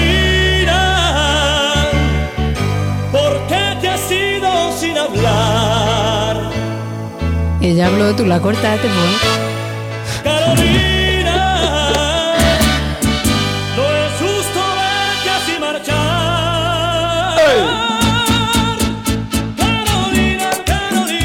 Diablo, yo estaba oficiado de Carolina. Duré tres años oficiado de Carolina yo. Bueno, Carolina sí está oyendo. Bueno, No. ¿qué te digo? No, yo se lo dije después. Bueno, ella lo sabía, porque yo le llevaba, yo le llevaba, yo le hacía, ¿tú te acuerdas eh, los cassettes esos mezclados? Pero claro que tú hacías, que tú hacías, tú le grababas todas las canciones que tú querías, pero se grababan sí. de la radio. Tú llamabas, aló, ponme tal canción. Sí. Y ahí tú le dabas. Yo la a- a grababa de, de 100, 101.9 FM. Ajá, 101.9 FM en Santiago, que era la emisora que ponía música en inglés y yo la grababa Ajá. de ahí.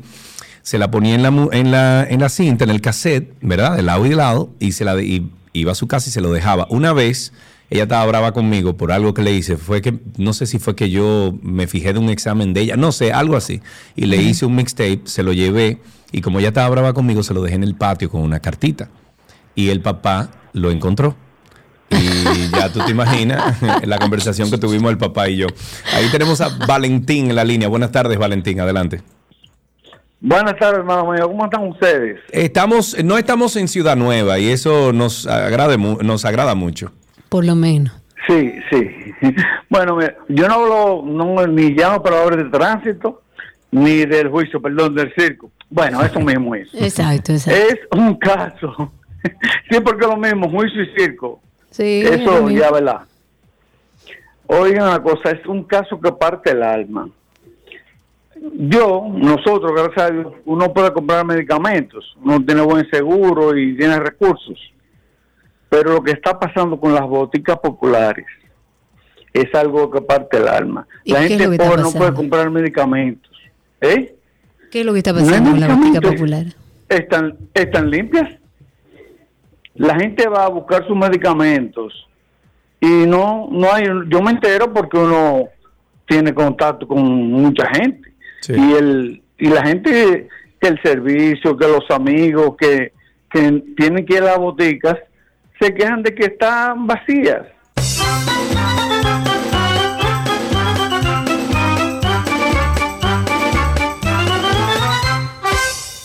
Seguimos tomando llamadas al 829-236-9856. 829-236-9856 es el teléfono aquí en 12 y 2. Sigan llamando, estamos en tránsito y circo.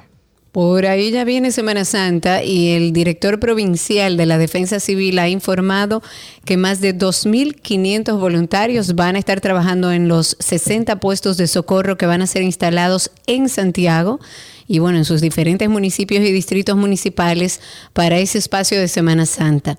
Según él, estos 60 puestos de socorro van a disponer de varias unidades del sistema 911 para brindar servicios al público. También habrá personal médico y paramédico.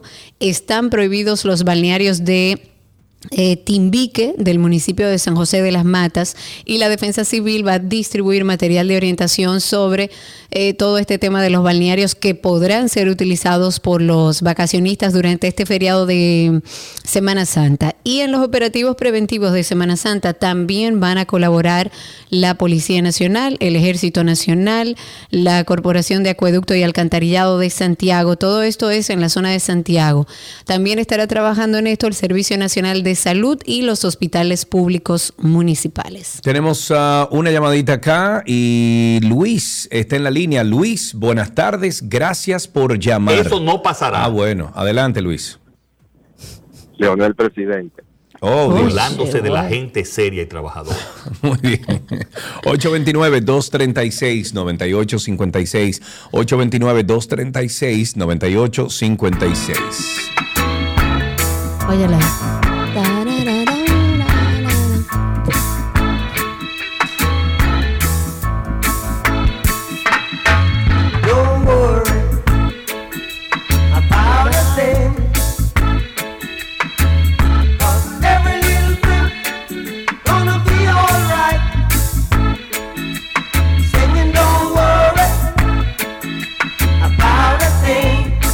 Cause every little thing is gonna be alright. It's gonna be alright.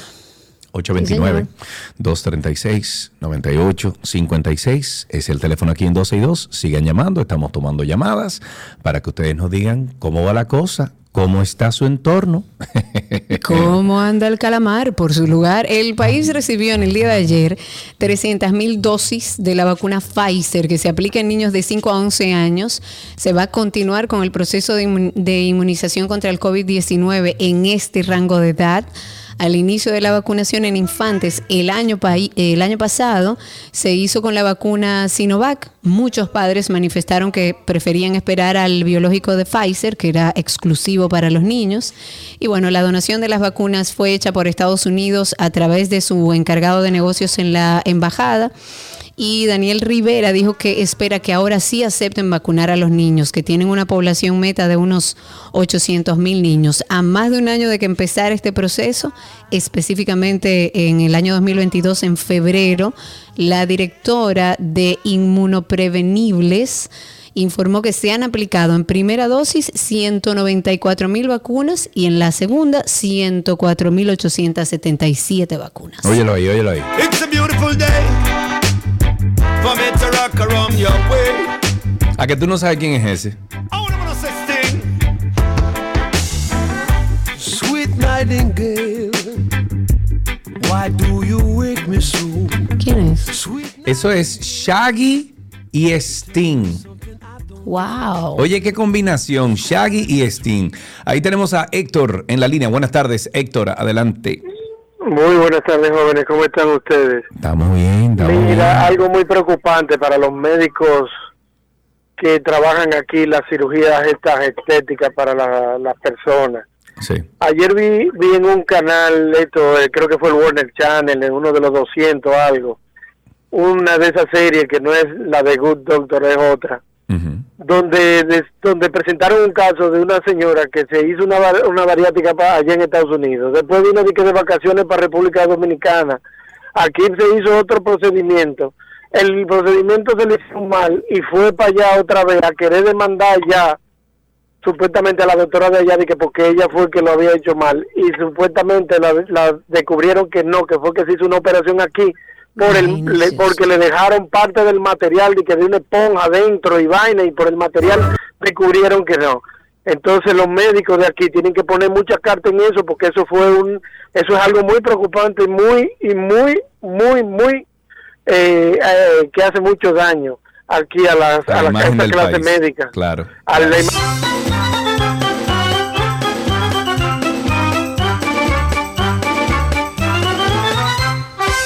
Varias personas ya nos han escrito a través de YouTube y veo que Omar nos escribe ahí nueva vez. Estaba buscando la otra persona, pero nos están reportando, atención medio ambiente, que están cortando los árboles del Parque Central de Villafaro en Santo Domingo Este. Eh, él dice que no sabe si es una depredación o una poda, que hay que investigar. Eh, muchos de los que, sobre todo los que trabajan para Edesur, lo que hacen es cercenar los árboles. Ellos salen de que a podar para que no haya problemas con los cables y lo que hacen es matar a las plantas. Yo tuve en una ocasión que llamar para decirle, mire, si la persona que viene a podar no sabe, por favor entrénela. Eh, pero está sucediendo eso, atención eh, medio ambiente, porque ya van dos personas que nos dicen lo mismo de allá de Villafaro que están cortando los árboles. Ok, tenemos ahí a Pablo. Buenas tardes, Pablo, adelante.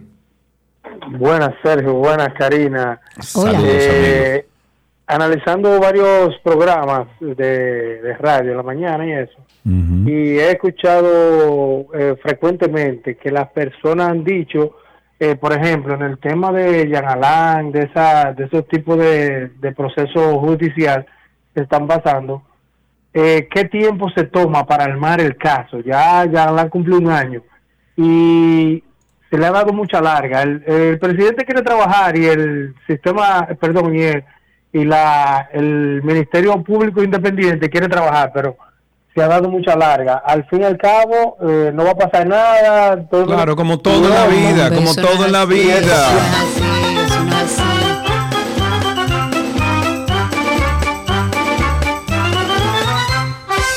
Esperemos a ver, señores. ¿Qué es? Ey, es un disco. Déjate de cosas, eso es un disco. ¿Tú no sabes lo que es eso, Karina? Sí, claro que sí. ¿Cuál? ¿Ese R.E.M.?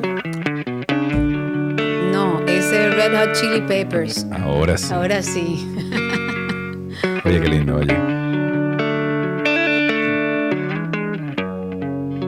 En algún momento ya. Sometimes I feel like I don't have a partner. Sometimes I feel like my only friend is the city I live in, the city of angels. Esa era la canción favorita mía de Henky. Ay, mi Hemki tan adorado, mi Hemki querido. Henky tenía, Henky tenía en el 92, 93, tenía el, él usaba el Honda Core de un tío de él. Eh, y a ese Honda Core le metimos un kitipón, compadre. Bueno, él, él se lo puso. En que tú le quitabas el sillón de atrás. Dios mío. al- y entonces él llegaba desde la esquina de mi casa en la Ponce, allá en la Esmeralda. Tucutún, tucutún, Y tucutún, tú oías la música y yo decía, mami, llegó Henky, me voy. Me con- Mi adorado Hemki, 829-236-9856. Ahí tenemos a alguien en la línea. Sí, ahí tenemos a nuestro amigo Raúl. Raúl, buenas tardes. Hola, ¿qué tal, Sergio? Ah, este es otro Ah, Raúl. ese es el, el Raúl 2. Tú tienes que decir cuando llames Raúl 2. Number two. Number two. Number two. Dale para allá.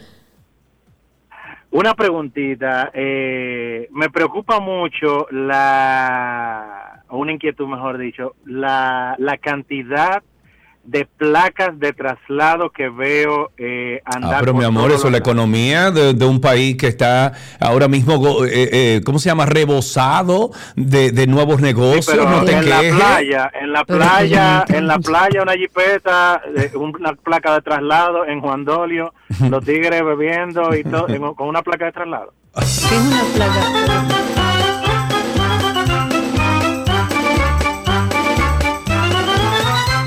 Una placa Es de una traslado. placa de traslado. Es una ¿La placa de la- no, esa es otra. La, la placa de traslado se le otorga generalmente a los dealerships para poder trasladar un vehículo. O sea, de punto A a punto B, trasladarlo. Ah, entonces ellos lo trasladaron a la playa a darse su fin de semana tranquilo. Señores, pero paz. ustedes sí se quejan, Dios mío. No, yo no me estoy quejando, estoy tratando de entender.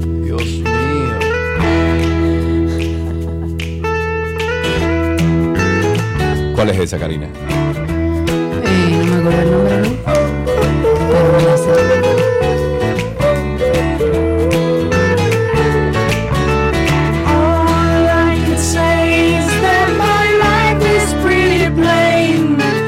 Rain, eso se llama No Rain. Eh, Blind Melon. Blind Melon. Eh, 829-236-9856. 829-236-9856 es el teléfono que tenemos aquí en 12 y 2. Eh, estamos esperando sus llamadas. Una última antes de irte a ese corte comercial. Óyelo ahí. Vamos, bailalo.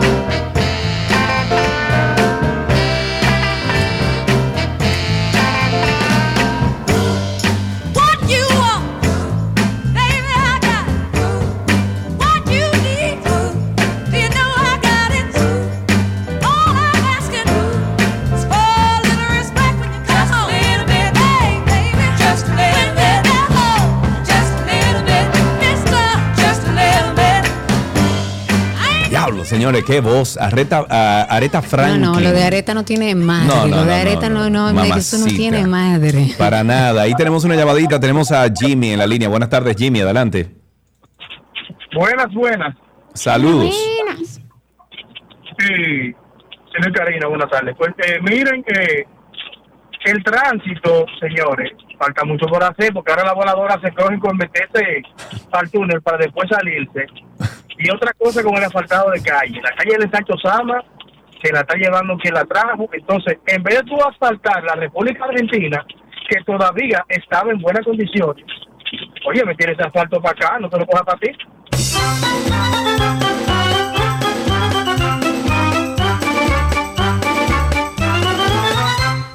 Seguimos en tránsito y circo. Ustedes sigan llamando al 829-236-9856 cuando es la 1.51 de la tarde.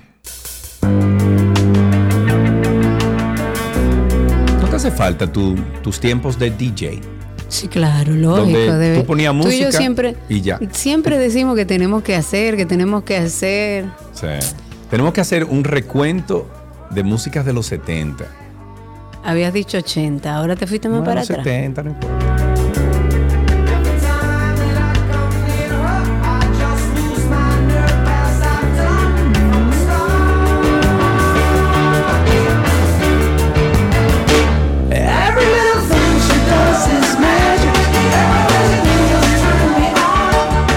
829-236-9856 es el teléfono aquí en 12 y 2. Estamos todavía esperando algunas de sus llamadas. Estamos también a través de Twitter Spaces, arroba 12 y 2 en Twitter. El Ministerio de Educación, para retomar un caso que andaba circulando en redes y que comentamos aquí hace algunos días, ha suspendido por 90 días y abrió una investigación en contra de la profesora Wendy Milagros Félix Pimentel, de 43 años.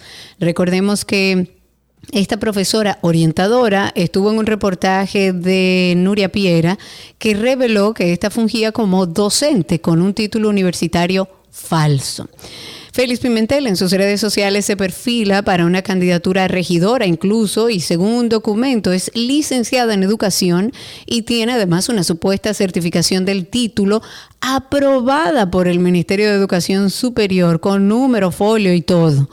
Al investigar en la lista de egresados de la Universidad Autónoma de Santo Domingo sobre la veracidad de la licenciatura de esta señora Wendy, no fue encontrado ningún registro con los datos en cuestión. Parece que es una norma que usted diga que yo soy astrónoma, no importa, yo tengo un título, eso no importa. ¿Se dice astrónoma? Eh, no sé, me inventé un término. La supuesta maestra, a través de su título universitario, logró conseguir un nombramiento en el Ministerio de Educación evidenciado en la nómina del 28 de febrero de este año que la ubica en la escuela prima- eh, primaria Praxides Félix. Ella es orientadora con un sueldo de 50.833 pesos. ¡Qué, rico, eh! Eso, me acuerda que de repente, de repente, le podemos bailar esto a la doctora. De repente, ¿eh? Ladies and gentlemen, this is Mambo number five.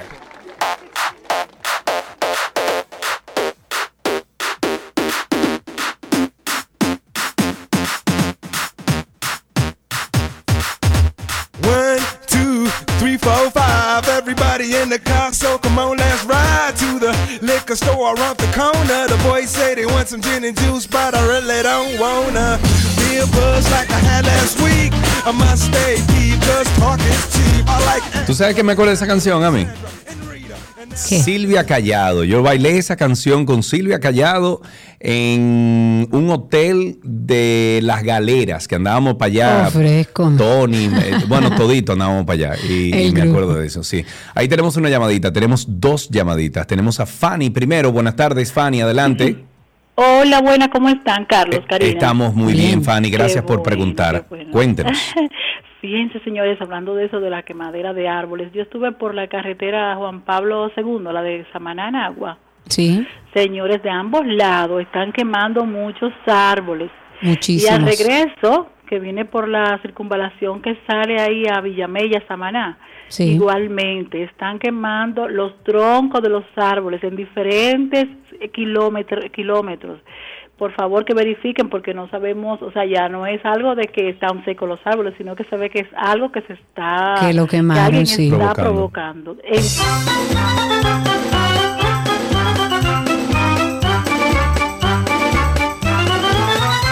Me lo dijo Estela. Hola, Estela. Hola, Sergio, la Karina. ¿Cómo Hola, estás, Estela, corazón? bienvenida. Estela tiene una energía, mira, impresionante. Cuéntanos. Ah, hoy- hasta aquí ya. sí. No, no, no. Óyeme, lo que tú pusiste ahorita, Carlos. ¿Dónde ¿Cuál? fue que tú dijiste que lo bailaste? Eh, ¿Pero cuál? En un de- hotel en la galera. en la un galera. hotel. En un hotel en la galera, sí. Tú, tú dijiste antes, déjame ponerle esto a la señora. Yo estoy casi segura que ella lo bailó en un hotel, porque eso da al cuadrado un hotel, esa música. eso, eso da hotel full.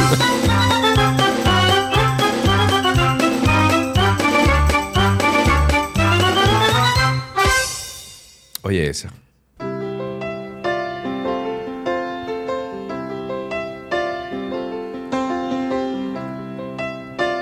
Cántala, Karina. Es un clásico. Blue Jean Baby, Es Elton John. LA Lady, Seamstress for the band, Pretty Eye, Pirate Smile. Por aquí tengo a varias personas. Hoy estamos musicales, así que si quieren alguna canción también pídanla. Vamos ya, a iniciar con The Moon, que es el primero, Jeremy, que estaba ahí hace ya un ratito. Adelante, The Moon, cuéntanos. Saludos. Eh, Saludos. Siguiendo este, este, este mus así, eh, y que Sergio estuvo de cumpleaños en estos días. Sí, señor. Sí, señor. Eh, felicidades. Gracias, Espero hermano. que Dios te siga dando salud, Amén. tenerlo siempre en, en esta energía que tratamos siempre de hacer algo para, por lo menos para que uno pueda entender que podemos dar mejor. Claro que sí, señores. Muchísimas gracias, Jeremy, por eso. Tengo también a través de Twitter Spaces a nuestro amigo de La Rosa. Cuéntanos de La Rosa. Adelante, eh, quítale el mute a tu micrófono. Ahora sí, cuéntanos. Saludo Karina, saludo para Sergio Carlos y los oyentes. Mm, Hola. Eh, voy rápido. Carlos, ponme la musiquita, eh, pero dame tiempo. please. ¿La, ¿Cuál la musiquita? ¿La del circo? Sí, casi ya. Mira, Carlos. Tú Al final, que- al final de lo que tú digas, pregunta. al final de lo que tú digas, tú vas a decir, este país es un circo, y ahí te- yo te la pongo, ¿ok? No, no, yo voy a decir lo mejor. Tú eres dominicano, ¿verdad que sí? Claro, porque santiaguero. De pura ¿Sabías tú que ese país donde tú pones esa musiquita eh, bien romántica y americana no tiene, eh, eh, bueno, como tú sabes inglés, Sioux, tú sabes lo que es Sioux, ¿verdad?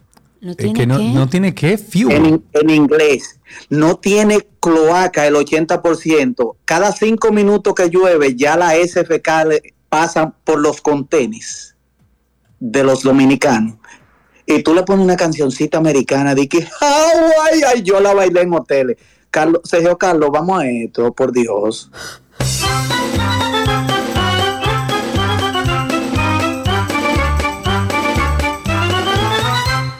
Ok, vamos a ponerle esta canción a... a- much.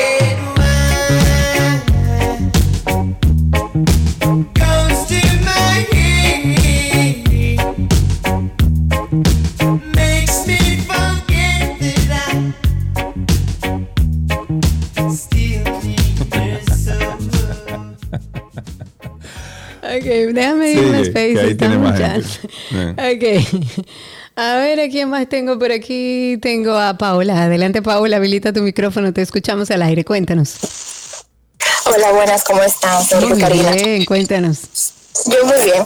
Yo quisiera hacer un llamado al Ayuntamiento de Santo Domingo Norte. Yo vivo en el Higuero, próximo al aeropuerto de Isabela. Sí.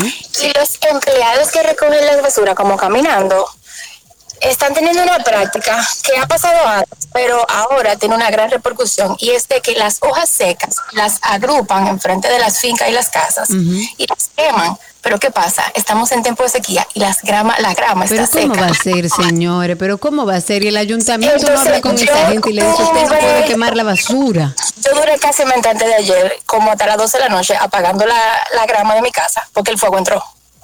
No, pero que va, pero pongo una denuncia, porque eso es una Yo barbaridad. lo subí, por más, yo no tengo muchos seguidores, cosas así, no se ve mi video, pero yo quisiera que ellos dejaran de hacer eso porque yo acabo de salir para buscar recoger mis hijos y así mismo están otra vez quemando en, la, en las orillas. Paola, por favor, cópianos en esa denuncia, ese video o foto que hiciste para nosotros por lo menos ampli- amplificar la información, porque no puede ser que haya desaprensivos que, que prendan solares, pero que también los mismos empleados del ayuntamiento tengan como norma apilar la basura y ponerla a quemar sabiendo que estamos en medio de una sequía y que eso puede traer grandes problemas. Además, usted no puede prenderle fuego al frente de una casa. Recoja eso en una basura o donde se le haya dicho, pero no puede ser así. Ok, Raúl está en la línea. Buenas tardes, Raúl. Sí, buenas tardes. Sí, soy yo, Raúl Lima. El, el- el oficial. También, sí, sí, estoy felicitando a Sergio que está en su semana aniversario. Gracias, amigo, gracias. Al oyente que llamó, que tiene que entender que hoy Se- Sergio está en su en su semana, por eso que le está en ese en ese tranquilo. En ese mood, ¿verdad? Sí, sí, sí. Entonces, hablando un poco de los temas que están pendientes, ahí hay que ver lo que todas estas cosas eh, están todavía en tela de juicio, señores, y, y siento que hay gente que dicen que, que, que todo, pero señores, estamos hablando de que si yo salgo a recoger hojas ahí afuera, en, en el patio y allá en la galería y en todos los sitios que yo tengo, yo no junto mil millones de hojas, así, tan fácilmente. Y hablando un poco, estuve mirando que había gente llevando velas a- al Palacio de Justicia, me parece. Estaban poniendo, estaban poniendo eh, velas. Como Entonces, si, como si se tratara de una pérdida de un niño, Ah, como bueno, si fuera una vigilia por algo. No, no, sería, sería entonces que Dios acoja en su santo seno el que en vida se llamó el penco.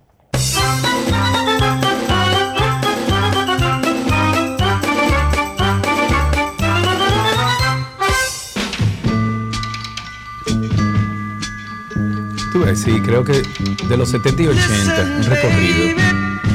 Ain't no mountain high, ain't no valley low,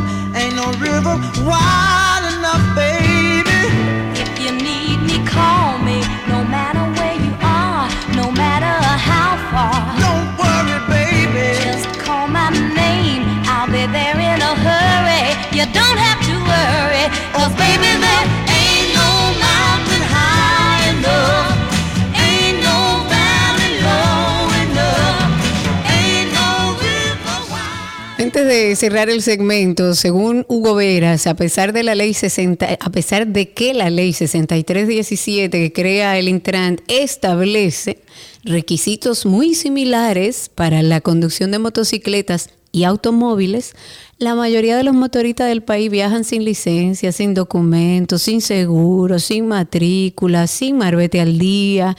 Y dijo, por esta razón, se inició el registro de las motocicletas, que fue un plan conjunto del Ministerio de Interior y Policía y el Intran, que en la primera fase permitió dotar de documentos a 813 mil motocicletas y junto con ellos sus motocicletas. A su entender, el plan es un avance en la dirección correcta para ir, ir resolviendo el desorden que existe tras eh, una década en el olvido y yo estoy de acuerdo. Lo que quisiera recomendarle al primo es, empieza a trabajar con el mayor desorden a nivel de tránsito que hay en este país, que son las motocicletas y los vehículos de transporte público. Si tú arrancas por ahí, todo lo que estamos detrás de ello, vamos a seguir respetando la ley como lo hemos hecho hasta el día de hoy. No, y no solamente eso, Cari. Yo estoy tomando carretera todos los fines de semana. Yo ando de punto a punto en este país y todos los fines de semana yo confirmo que aquí se necesita una campaña pero agresiva de educación vial para decirle a la gente una sola cosa. Maneja a la derecha de por Dios. No, reforma los camiones a la izquierda, los motores como le dé la gana. No, no, no, vehículos, no, te no, digo, no, no, no, A no, mí me ponen una multa, a mí me ponen una multa porque ando detrás de un vehículo en plena carretera, 45 kilómetros por hora, porque lo rebasé. Entonces, e- el tema es el orden en el que se hacen las cosas. No pueden a aquellos que mayormente cumplen con la ley, que tienen todos sus papeles al día, que tienen todas sus cosas en orden, empezar por ese grupo de gente, porque esos son los que están cumpliendo con la ley. Empieza a presionar a aquellos que nunca han respetado la ley de tránsito, que para nadie es un secreto que son los motores y el transporte público en nuestro país. Hasta aquí tránsito y circo en 12 y 2.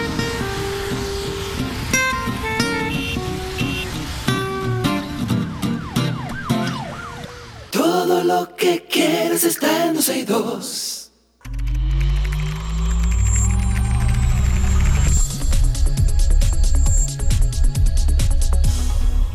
Estamos en artículos tecnológicos y en el día de hoy es martes, obvio, y los martes conectamos con Orlando Prieto. Él es eh, gran conocedor de tecnología, de seguridad en redes, y en el día de hoy nos trae, mm, bueno, lo que está pasando en el mundo de la tecnología eh, en el mundo, lo más importante. Orlandillo, ¿cómo estás? ¿Todo bien por aquí? Eso es bueno. ¿Por dónde empezamos, amigo, entonces? Bueno, ya que tú dices lo más importante, creo que está difícil encontrar noticias que no tengan que ver con todo el tema de inteligencia artificial ahora mismo. Y, y empezando por ese mismo línea, eh, en el evento que hizo eh, a finales de la semana pasada, Microsoft hizo un evento que se llama El futuro del trabajo. Y anunciaron una, básicamente, digamos, una aplicación, básicamente va a ser algo que va a estar integrado en la mayoría de sus apps, que se llama Copilot, como copiloto. Y lo poco que se ha visto por el momento está súper interesante. Eh, ejemplos puntuales es agregando inteligencia artificial a la mayoría de sus aplicativos con cosas que puede- uno pueda hacer prácticas. Eh, uno de los ejemplos que pusieron es, tú tienes un archivo de Word y tú le puedes escribir al mismo archivo de Word, créame una presentación de PowerPoint de este documento.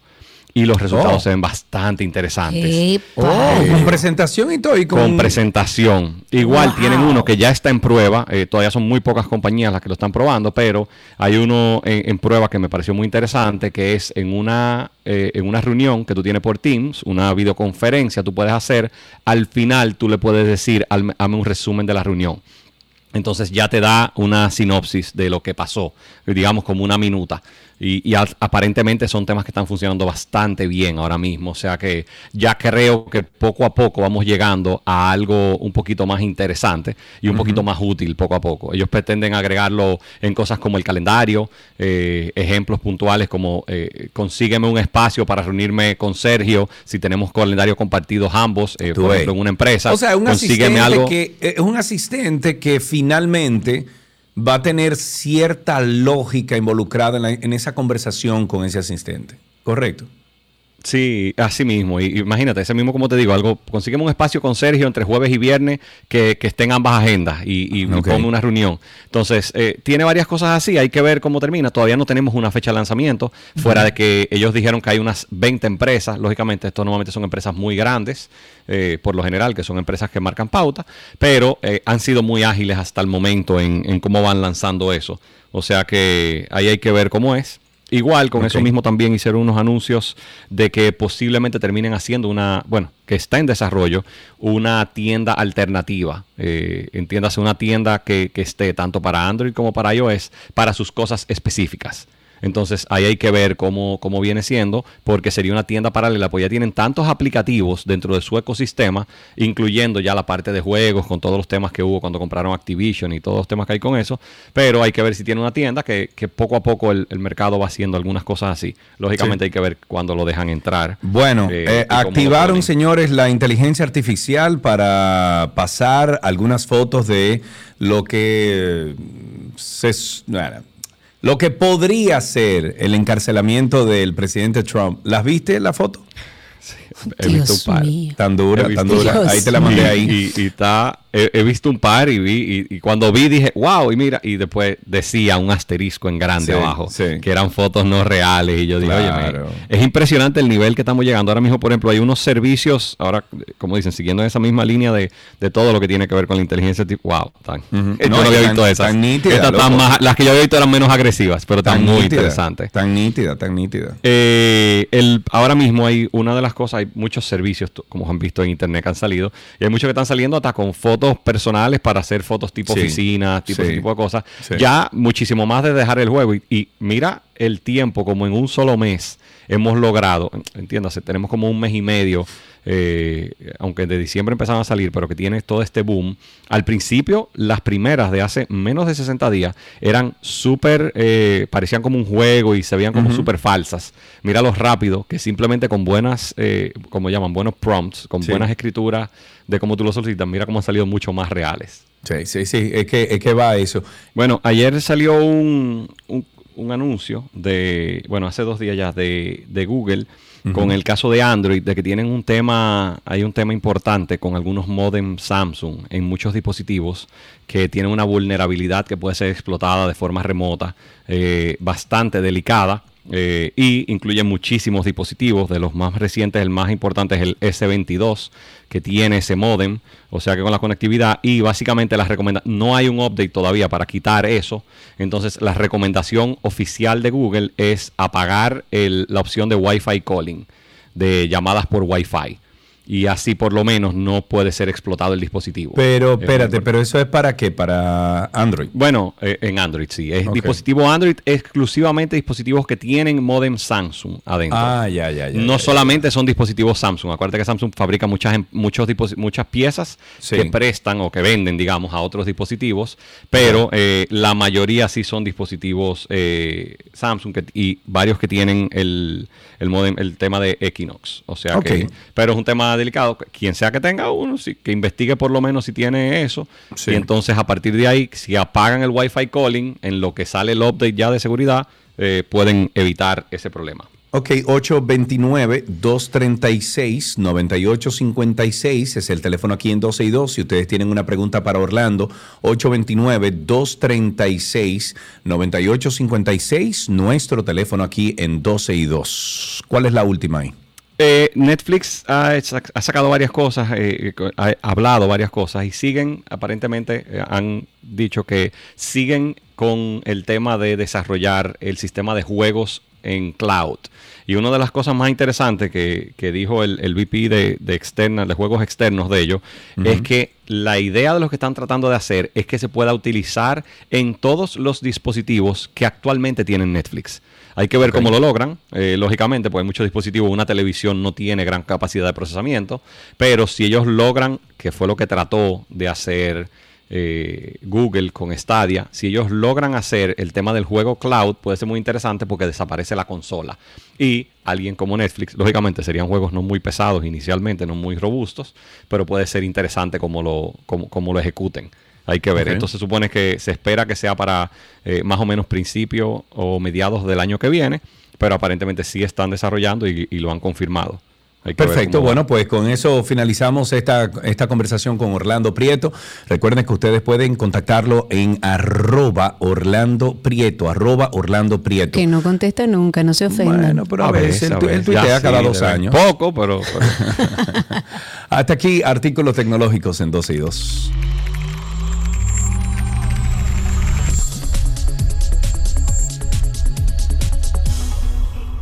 Todo lo que quieres está en 12 y 2.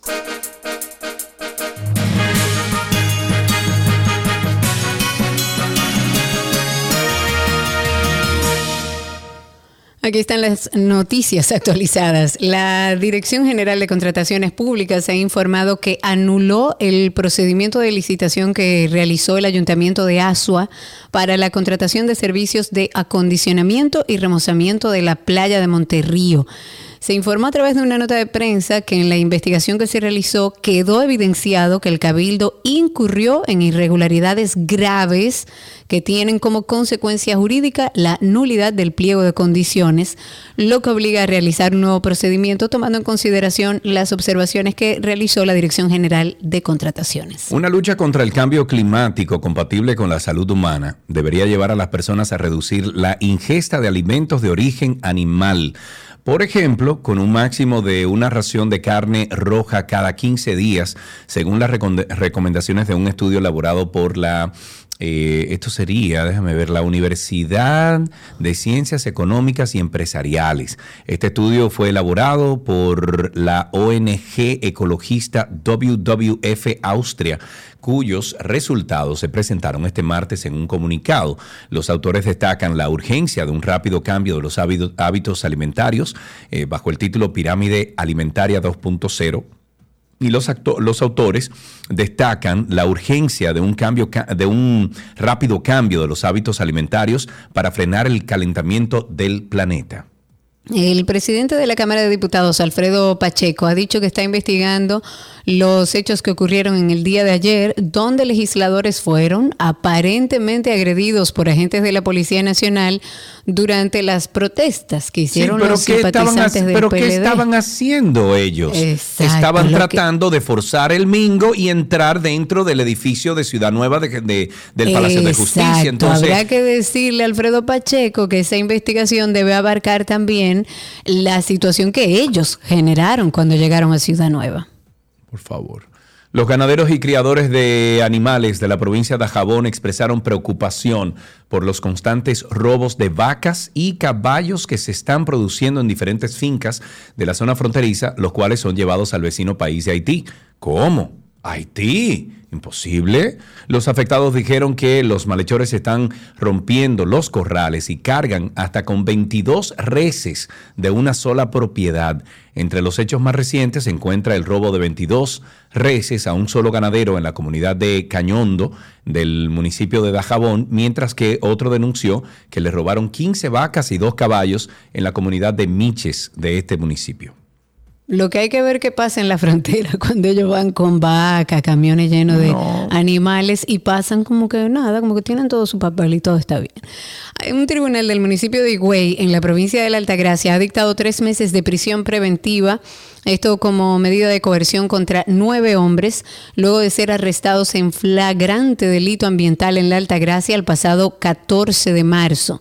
El Ministerio Público, que estuvo representado por el magistrado Pedro Núñez, demostró la responsabilidad de los imputados en el daño ambiental que fue provocado por este siniestro y a los responsables del incendio que afectó la biodiversidad que existe de flora, de fauna en esa zona, el Ministerio Público le imputa la violación del artículo de la ley sectorial de o de un artículo de la ley sectorial de áreas protegidas y de otros artículos también contenidos dentro de esta ley. Ojalá Ojalá y veamos resultados de esta agresión al medio ambiente. Oye, un grupo de maestros pensionados y jubilados acudieron este martes al frente de la sede del, con- del Congreso Nacional con el propósito de demandar que sus salarios sean más dignos para garantizar su sustento y la cobertura de sus gastos médicos. Al ser recibidos por Alfredo Pacheco, presidente de la Cámara de Diputados, y una comitiva de legisladores, el también diputado y presidente de la Asociación Dominicana de Profesores, Eduardo Hidalgo, le explicó que se estaban, bueno, que se le estaban depositando a él una carta y al presidente del Senado, Eduardo Estrella, a los fines de que eh, pudieran ayudarles a tramitar sus reclamos ante el presidente de la República, Luis Abinader. En otra noticia y actualizando un poco sobre el caso Calamar, que muy pronto vamos a tener nuestro bumper ya, los terrenos expropiados en el Ministerio de Hacienda y pagados al vapor durante la gestión de Donald Guerrero fueron identificados en Higüey, específicamente dentro del ámbito del área protegida. Oigan cómo se une todo. Oigan, ¿en dónde? Específicamente dentro del ámbito del área protegida del Parque Nacional del Este. Cotubanamá. Donde una de las parcelas corresponde al terreno donde está ubicado el Aeropuerto Internacional de las Américas y otra en la franja marítima del Malecón. Además, los terrenos donde se construyó el Merca Santo Domingo, en Cotuí, provincia Sánchez Ramírez, bueno, entre otros. Todo esto según consta en la solicitud de medida de coerción contra los implicados en la operación Calamar, que también señala que los expedientes correspondían a procesos de expropiaciones de terrenos de la Di- Dirección General de Bienes Nacionales, del Consejo Estatal del Azúcar y del Instituto Agrario Dominicano, en los cuales lo que hicieron fue alterar el procedimiento de deuda pública para obtener fondos del Estado a través del Ministerio de Hacienda. Con esto finalizamos estas noticias actualizadas aquí en 12 y 2.